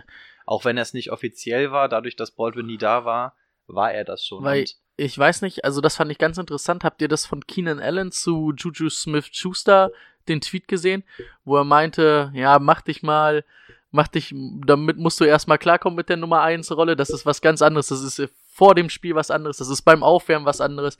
Das ist vom Trash Talk was anderes. Da stehen dir halt mal zwei Cornerbacks gegenüber, die einfach nur dastehen, damit du nicht richtig loslaufen kannst. Ja. Also kann ich jedem mal empfehlen. Ich weiß gar nicht, wann er das getwittert hat, aber müsste ja noch auf Twitter sein. Das war sehr interessant, was man da gelesen hat, dass es allein schon irgendwie, wenn du dich aufwärmst, ein ganz anderes Dings ist, weil du ganz anders beobachtet wirst. Gerade in Bezug auf Juju haben wir es ja selber, ja. haben wir es ja auch schon auf Und da kam mir das jetzt nur mit Tyler Lockett, aber ja, stimmt, der hat natürlich letztes Jahr auch schon die meiste Zeit eigentlich als Nummer 1 Receiver verbracht, ne? Genau. Und ganz interessant ist halt dadurch, dass die Seahawks immer vorne durch die Mitte laufen, ziehst du die Defense automatisch irgendwann ein bisschen weiter nach vorne und wenn dann Ja. halt irgendwann mal der lange Ball kommt, dann. Aber ähm, mehr als Nummer 2 in deinem Team auch nicht, oder? Ähm, Bei Tyler Nein, Lockett? weil, weil es so ein Outside-Receiver und so ein Risiko ist. Auch letztes Jahr hast du ja gesehen, der ist mal mit über 23 Punkten rausgegangen und dann gab es auch mal Spiele. Also halt der hat von seinen Touchdowns gelebt. Hat, wenn der in Ich will gerade sagen, Touchdown von seinen mehr macht- 10 Touchdowns, ne? Genau. Ich weiß nicht, ob er die dieses Jahr nochmal wiederholen Nein, kann. wird er nicht. Und wenn der nicht die, mit den Touchdowns gefüttert wird, ist es gefährlich. Also es wird natürlich, ist eine interessante Ey, Entwicklung, gerade wenn er auch mal im Slot ist, aber wie gesagt, ist alles Ja. für Fantasy, ist es alles zu riskant. Ich sehe es gerade nochmal, das ist ja aberwitzig, ne? 16,9 Yards pro Reception. Ja. Das ist echt, das ist ja noch mehr als äh, Kittel hatte. Aber es war auch wirklich gefühlt, wenn Lockett den Ball hat, dann war der auch durch, weil das so ein tiefer Ball war, der kam punktgenau und Lockett ist schnell. 10 zu 6. Ich sage, es Acht, werden acht. nur 9. 9? 8-8, sag ich. Okay. Ich sag sogar 7, 6. Äh, 7, 6, was? Und drei, drei Unentschieden. Entschuldigung, 7, 9 meinte ich. Ja, die Division ist einfach mit den Niners noch Ja, eine Nummer stärker geworden. Auch die Cardinals werden nicht schlechter und irgendwo müssen die Siege wegbleiben und die Seahawks sind halt immer noch in diesem leichten Umbruch. Ja, vor allen Dingen halt defensiv, ne? Frank Clark verloren. Und jetzt, äh, na gut, äh, Thomas hat letztes Jahr nicht viel gespielt, aber äh, defensiv bis auf die beiden Mittellinebacker. Oh, warte mal, was da noch kommt. Glaub mal. Die Secondary der Seahawks ist, äh, die ist mit Talent gesegnet. Okay, wir Ja. sind uns einig, es wird. Also sehe ich nicht so, muss ich ganz ehrlich sagen. Ja, Also Ja. Talent ja, aber ich sehe nicht, dass das dieses Jahr schon Nee, nee, dieses Jahr nicht. Deswegen, ich meine, auf, auf lange Sicht. Deswegen sage ich leichter Rebuild. Ah Gott, ich, Wir sorry, ich kann mich so lange darüber teilen. Wir kommen zum amtierenden Champion der NFC West und der NFC. Die Los Angeles Rams 13 zu 3 im Super Bowl verloren. 3 zu 13. Yeah! Es gab trotzdem vier Pro Bowler. Also was heißt trotzdem? Es gab vier Pro Bowler. Lächerlicherweise Jared Goff, Ja, ähm, Todd Gurley natürlich, Aaron Donald. Ja. Wer war denn der vierte? Was? Talib? Nee. Boah, könnte ein Cornerback sein, könnte ein Offense Corey sein. Littleton. Hä? ST. Special Teamer? Oh, Alter, das ist noch schwerer Ah, als stimmt, Snapper. oder? stimmt, ey, Corey Littleton war letztes Jahr Maschine im Special Team. Nein, keine Ahnung. Oh, ich will jetzt wieder schnell auf Toilette. Schon Der- wieder? Ja, ich habe diesen komischen Eiran getrunken. So, Hier der, könnte ihre Werbung stehen. der Draft. Es gab keinen Pick in der ersten Runde, in der zweiten Runde auch erst anstelle 61. Wo haben sie den eigentlich her? Den haben sie unvorher traded. Die hatten keinen, Ja, die hatten nur Drittrunden-Picks eigentlich. Den haben ich. sie von Kansas City erobert und haben sich einen Safety geholt vom Washington College, Taylor Rapp. Runde 3, Ja, LeMarcus Joyner ist weg, ne? Muss Ja, als Ersatz ja. dienen. das war, das musste sein, deswegen wahrscheinlich auch der Trade. Aber Joyner musste erstmal setzen, der war, der ist schon echt gut. Warum war der eigentlich? War der verletzt? Was? LeMarcus Joyner, der hat bei den Redskins oder, äh, Redskins, bei den Raiders unterschrieben. Nee, ich meine, letztes Jahr war der verletzt. Nö, der hat letztes Jahr auch gut gespielt. Warum ist er kein Pro Bowl? Naja, wir haben uns schon öfters so, ja, Pro Bowl ist so ein Ja. bisschen Beliebtheitsding. Ja, aber auch kein All-Pro geworden. Ja, All-Pro ist halt auch wirklich das Beste vom Besten. Ja. Solide. Ah, auch da ist Corey Littleton übrigens im zweiten Team. Ja, weil er ein geiler Special-Teamer ist. Also, mach weiter. Runde 3. Running Back Daryl Henderson. Ähm, haben sie sich, also die haben eigentlich ihre Picks alle nur ertradet, den von Tampa Bay. Runde 3 Cornerback David Long Jr., Runde 3 Bobby Evans, Offensive Tackle. Au, Tackle. Runde 4 Greg Gain, Gaines, äh, Defensive Tackle, Runde 5 David Edwards, Offensive Tackle, Runde 7 Nick Scott, noch ein Safety von Penn State und Runde 7 Dakota Allen, Linebacker, Texas Tech. Ja, kein First, First Rounder dabei gewesen. Hm, Wollen wir gleich auf die Position eingehen oder möchtet ihr auf den Draft noch? Ich habe mir eine Sache aufgeschrieben, die, glaube ich, im Super Bowl ihren Höhepunkt gefunden hat. Für mich die ganz klare Frage diese Saison, hat Sean McRee einen Plan B und kann er diesen auch äh, seinem Team beibringen? Weil ich finde, du hast das im Super Bowl gesehen, es gab keine Umstellung und das hast du auch schon über weite Teile der zweiten Saisonhälfte gesehen. Irgendwann haben die Defense Antworten auf diese McWay Offense gefunden. Und da hat mir immer dieser Plan B gefehlt. Und im Super Bowl haben wir es ganz klar gesehen. Da wurde er von Belichick ausgecoacht. Und ähm, er ist ein junger Coach. Er ist, glaube ich, einer der besten jungen Coaches. Wenn eigentlich schon der beste junge Coach, ne? Muss man eigentlich schon sagen. Aber jetzt finde ich, muss daran, ich muss einen Plan B haben für so ein Spiel und vielleicht auch mal einen Plan C. Da muss ich normalerweise, sag ich mal, in der Super Bowl-Hälfte muss ich umstellen. Da muss ich irgendwas anderes probieren. Das hat jetzt aber nichts mit dem Draft zu tun, oder wolltest du da? Nee, das war jetzt so meine allgemeine Fra vorher? allgemein Okay. so wie halt die Offense bei den Cardinals fand ich, das ist für mich so ein zentraler Punkt oder so eine zentrale Frage auch abseits vom Fantasy Football für die Rams, dass sie eines der besten Teams immer noch sind und halt mit dem Kader die Qualität haben, auch nochmal den Super Bowl zu erreichen und ja auch dieses äh, All-In-Karte gespielt haben. Aber dafür muss halt irgendwo dieser Plan B da sein bei McWay, finde ich. Und den hatten wir letztes Jahr nicht, meiner Meinung nach. Ich würde auch gerne mit dem Fazit einsteigen. Das wäre vielleicht auch nicht schlecht, wenn wir auf den Quarterback gleich zu sprechen kommen. Und zwar habe ich gesagt, äh, man kennt ja das alte Super Bowl Hangover. Man weiß nicht so wirklich, ähm, also, ne, ach, Super Bowl Hangover brauche ich jetzt nicht erklären.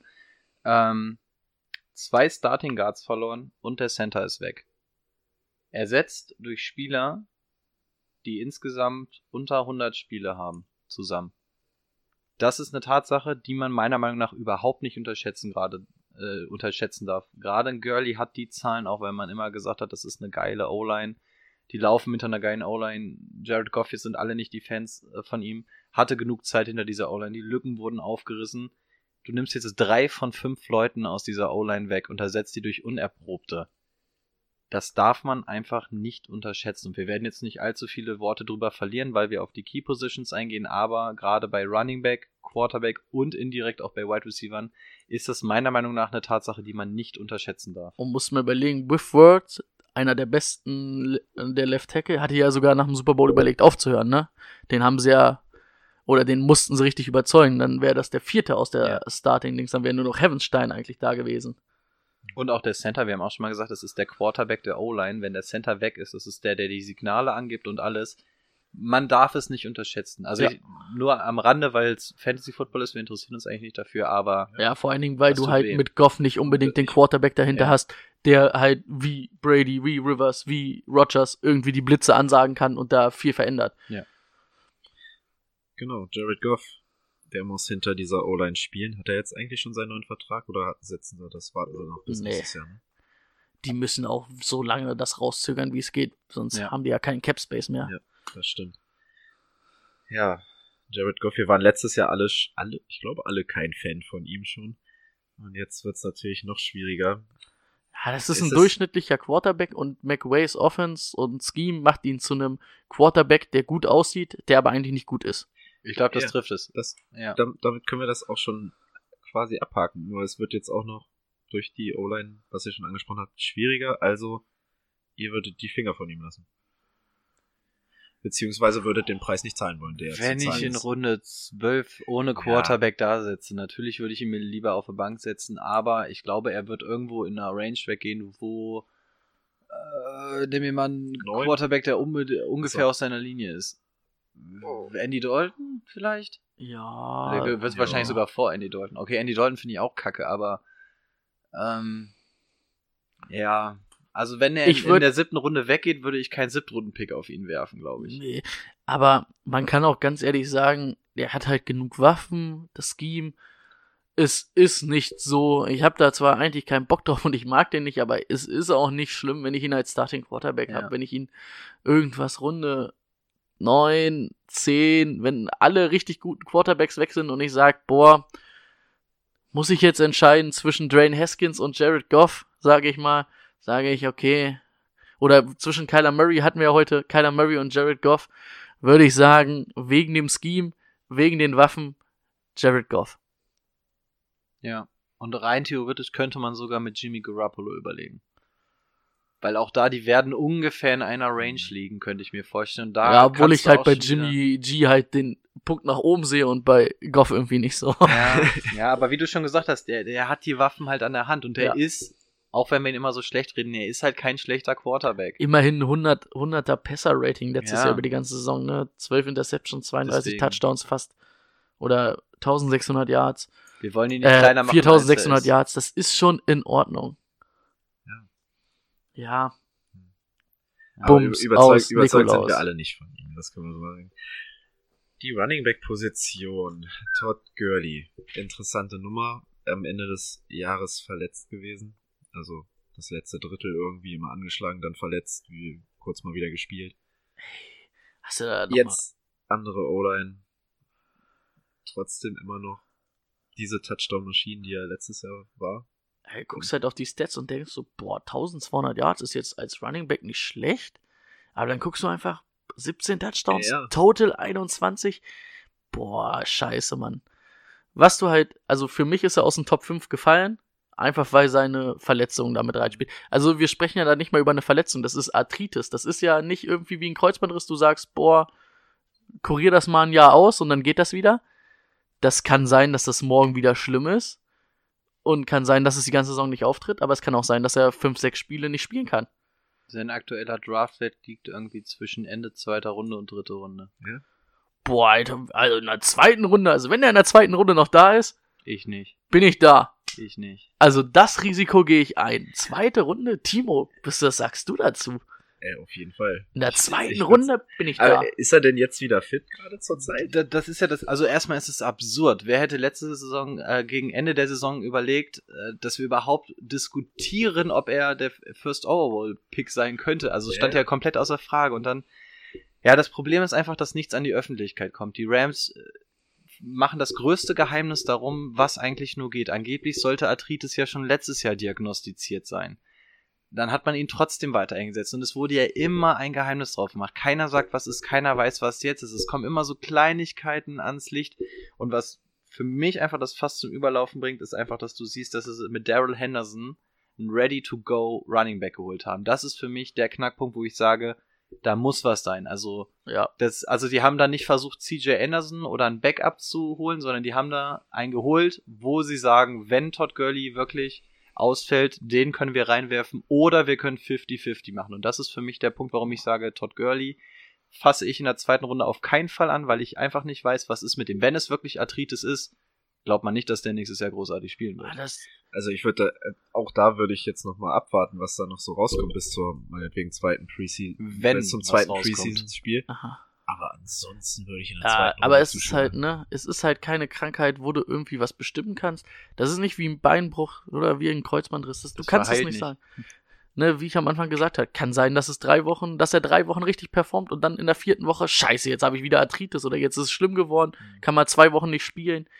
Ah, Und so oder so hat man schon gesehen, da, da haben sie auch gesagt, dass sie ihn entlasten wollen. Wissen sie auch, so der hat ja letztes. Jahr aberwitzig. Und- 256 Attempts, ne? Das ist schon ganz schön viel. Und in den Playoffs ähm, haben wir es sogar zusammengeguckt. Da ist er irgendwann oder ganz zum Ende der Saison, als es schon hieß, ah, irgendwas soll wohl mit seinem Knie sein, da ist er irgendwann in die zum Touchdown gelaufen und man hat beim Aufstehen und bei der Art und Weise, wie er in die Endzone gelaufen ist, saßen wir schon zusammen und haben gesagt, da stimmt irgendwas nicht. Das ja, ist nicht das war, glaube ich, im, im NFC Championship Ja. Game. Irgendwas war, und wir haben uns alle angeguckt und haben gesagt, da Boah, stimmt irgendwas. das sieht ist- nicht sauber aus. Genau, und das ist einfach, also die, dieses Geheimnis ist mir einfach zu groß. Wenn da wirklich mal Punkt gesagt wird, so, der hat Arthritis, das und das ist unser Plan, dann kannst du als Owner planen, als Fantasy-Owner. Und Ja. so ist einfach Oh, keine Ahnung, was da das los Ding ist. ist, dadurch, dass das so ungewiss ist, ergibt sich für mich auch niemand sonst in diesem Kader, den ich auf Running Back im Draft holen würde. Boah, ich muss sagen, Daryl Henderson, also wie Würdest Rico, du im Draft holen? Sofort. wie, Timo, welcher äh, wie? Rico gesagt hat, das ist der, also das ist der perfekte Spieler für diese Offense. Nach was? Nicht nachher achten. Auch wenn du un wenn, wenn Ja. unsicher ist, Ja, was mit Dingen Das ist mir das Risiko wert. Das Okay. Ding ist, wenn, wenn der spielt, Ja, dann. kann der Zahlen wie Gurley auflegen. Das ist nicht das Problem. Das, also, was ich mir so angeguckt hat, also er ist wirklich dieser Typ, was er, was die Cardinals, äh, Cardinals, was die Rams spielen, mit diesem Outside-Zone-Run. Und dann ist er wirklich eine Lücke und dann aber gib ihm. Also, ich habe so viele lange Touchdown-Läufe von dem gesehen. Das war ja echt, also er hat Warum ist der in 22, Runde 3 durchgerutscht? naja, weil der, der muss im richtigen, ähm, im richtigen System spielen. Keine Ahnung, bei den Seahawks macht es nicht viel Sinn, wenn die vier durch die Mitte laufen, sag ich mal, ne? Macht es nicht viel Sinn. Und ähm, ist auf jeden Fall, also 22 Touchdowns und davon waren bestimmt, also ich will jetzt lügen, ich habe es nicht gezählt, aber 10 oder so waren davon bestimmt lange, richtig lange. Also, wenn der mal Fahrt aufnimmt und wenn der eine freie Bahn hat, dann gib ihm. Also würde da kein Todd Gurley spielen, würde kein Todd Gurley vor ihm, vor ihm stehen und der würde locker die Nummer eins übernehmen und Ja. ich wäre bereit, als Rookie sogar den in der vierten Runde zu ziehen. Und jetzt? Jetzt wird's schwer, weil man weiß nicht, was mit Todd Gurley ist. Aber ich gebe Rico recht, ich würde das Risiko eingehen und auch sagen, Ende siebter Runde mal gucken, was noch da ist. Achte Runde, boah, mach mal. Für die Flex auf jeden Fall. Und es besteht halt immer noch die Hoffnung oder die, die gute Möglichkeit, dass du da auf einmal einen Nummer 1 Running Back hast.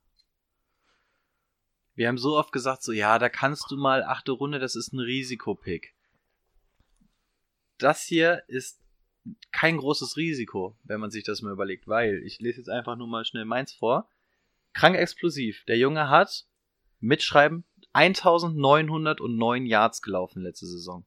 Es gab nur einen Running Back, der besser ist, der die 2000 geknackt ist. Der kommt aber nächstes Jahr erst in den Draft. Und die 1900. 22 Touchdowns, ne? Genau, das auch noch. Schnell und flink, der explosivste von allen. Wie ein Der Bananensplit, ja? Hm? Was? Wie so ein Bananensplit. Man muss dazu sagen, das ist unser Codewort, dass wir ganz schnell zum Ende kommen müssen, weil die Zeit drückt. Okay, ja, wie Bananensplit, genau. Ja, das passt ja Ähm, jetzt noch. Ist eigentlich sofort ready to go. Ähnlich wie Josh, Josh Jacobs, finde ich, den kannst du sofort reinwerfen. Gib ihm. Ähm, für Dynasty Leagues ist es ein Must-Have. Wenn du Girly-Owner bist in der Dynasty League, holst du dir den, weil wenn Girly ausfällt, weißt du, dass du den auf jeden Fall hast. Aber auf Dynasty gehen wir ja noch nicht so viel ein.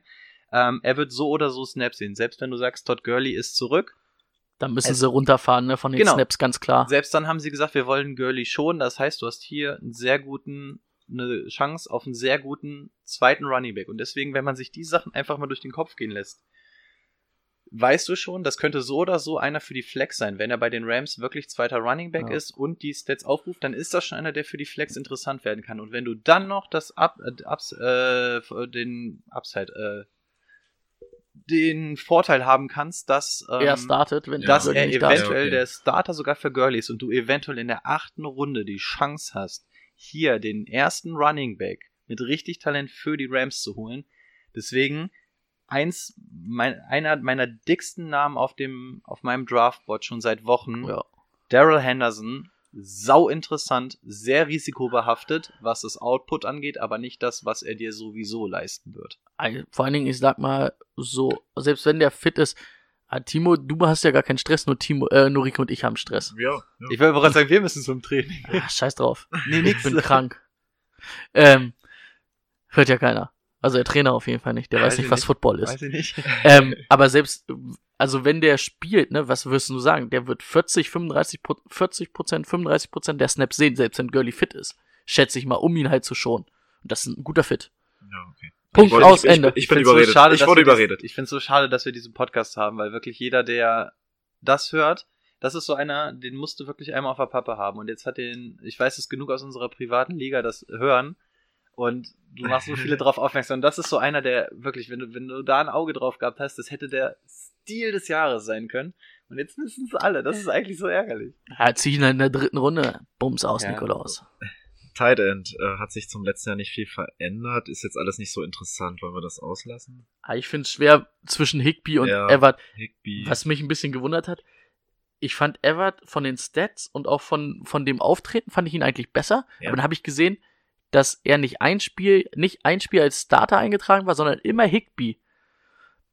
Sind beides, also einer allein bei denen, sage ich okay, aber dadurch, dass die beide da sind, nichts halbes und nichts Ganzes. Sehe ich ähnlich und ähm, wenn ihr beide undrafted durchgehen, gehe ich Ja, denke ich auch. vielleicht einer, der vielleicht mal auf Higby gehen wird, weil er die Zahlen sieht und einen zweiten Titan auf der Bank braucht, aber ja, nichts, wofür ich irgendwie was hergeben würde, zumal die Rams nicht großartig über den Titan spielen. Weil sie nämlich auch dieses Jahr immer noch eins der besten Wide Receiver Cores haben. Mit Brandon Cooks, Cooper Cup, Robert Woods und auch Josh Reynolds, der letztes Jahr einiges dann gespielt hat als wer war verletzt? Cooper Cup, Cooper Cup. Turn ACL Genau. nach dem achten Spieltag. Ist er danach wieder hat- fit? Ja. Ja. Ähm, ja, bei den Rams muss man halt auch immer sagen, die spielen immer mit drei Wide Receivern. Mhm. Das ist die Grundformation, deswegen sind da auch alle drei interessant. Brandon Cooks für mich die ganz klare Nummer eins. Robert Woods, pff, boah, muss ich sagen, hat letztes Jahr mich sogar echt überrascht, dass der solche Zahlen aufgelegt hat. Und, na gut, Cooper Cup war bis zu seiner Verletzung für mich auch Ja. interessant. Also, ich sag's ganz ehrlich, Brandon Cooks kann ich mir als Nummer 1 Receiver vorstellen. Den musst du dann aber wahrscheinlich auch in der zweiten Runde ziehen. Bei Robert Woods könnte ich mir vorstellen, dass du ihn in der dritten kriegst. Kannst du als Nummer 1 Receiver auch machen. Würde ich aber als Nummer 2 äh, was passiert Interessantes? Ach, die Fans am Festival, würde ich sagen. So, das hat sich angehört, als wenn es geknallt hat. Ja. So. Ähm, ja, Timo und Rico gucken gerade aus dem Fenster und beobachten die Nachbarn.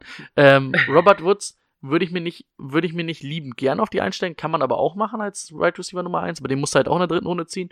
Als Nummer 2 absolut geil und Cooper Cup als Nummer 2 auch absolut geil. Ja. Aber Cooper Cup, machen wir uns nichts vor.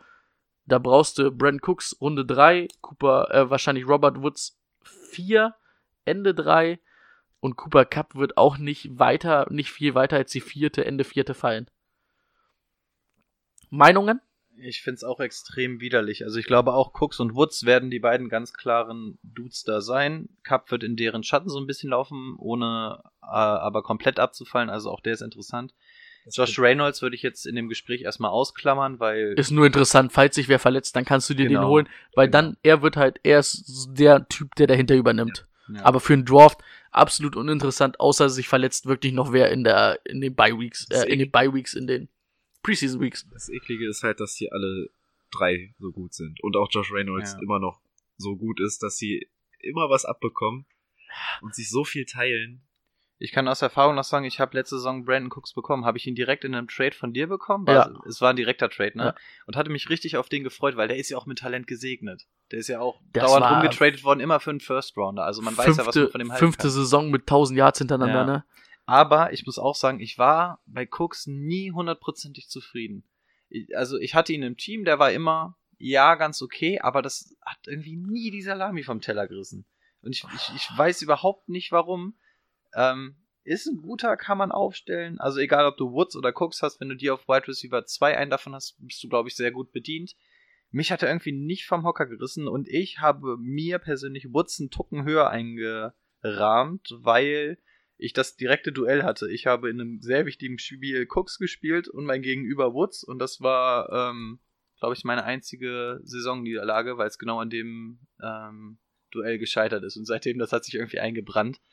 Ähm, aber da, auch da hast du mal ist Cooks der bessere von beiden, mal ist es Woods. Deswegen tue ich mich schwer, die beiden irgendwie zu ranken. Ja, Das, das Problem ist bei Cooks, das, ja, bei Cooks, das ist so ein, ist ein 1-Receiver, aber halt einer der schlechteren.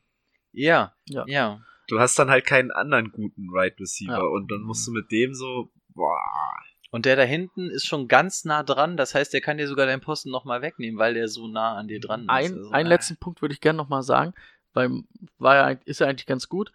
Cooper Cup hat sich genau nach acht Spielen verletzt, genau Saisonhälfte. Wenn man jetzt mal guckt, also Cooks äh, und Woods hatten beide um die 80 Reception, ein bisschen mehr und beide 1200 Yards. Und jetzt guckst du äh, Cooper Cup als, als dieser Slot-Receiver, der hatte 40 Receptions, 560 Yards.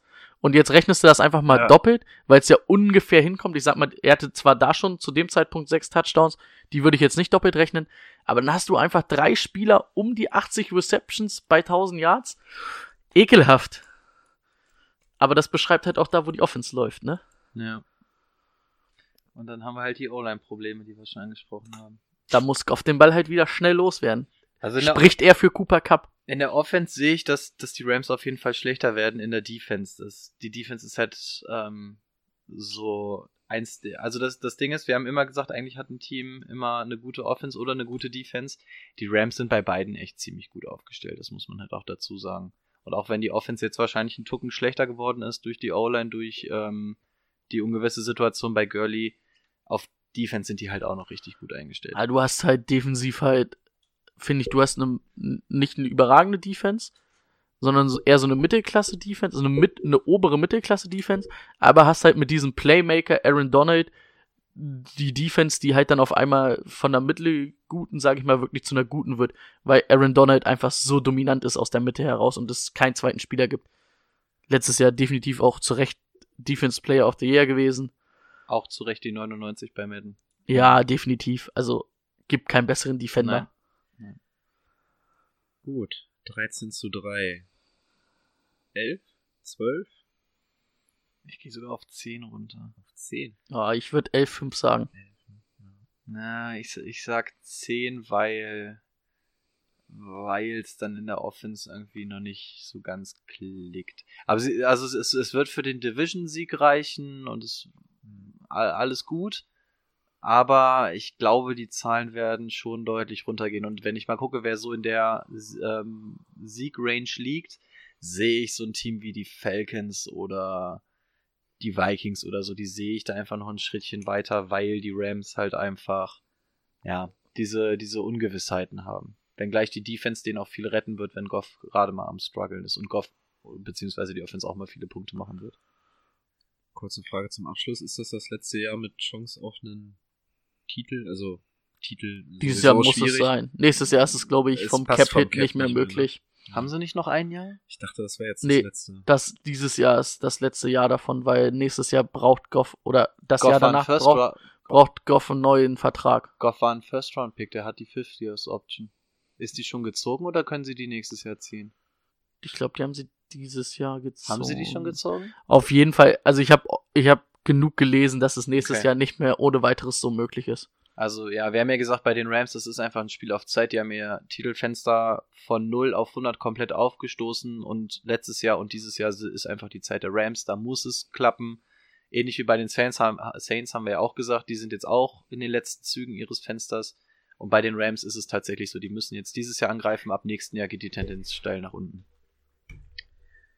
Gut, damit sind wir am Ende der Folge. Und wir müssen jetzt ganz unromantisch ganz schnell Schluss machen. genau, aber wir haben, wir haben tatsächlich kommen. eine Punktlandung hingelegt. Wir wollten 1910, es ist 1910. Perfekt. Äh, ja, war eine gute Folge, würde ich sagen. Ausführlich besprochen. Wir sind durch mit den Divisions. Wir sind durch mit den Divisions. Nächste Woche gibt es endlich mal wieder was anderes auf die Ohren. Lasst euch überraschen. Bis nächste Woche. Macht's gut. Tschüss.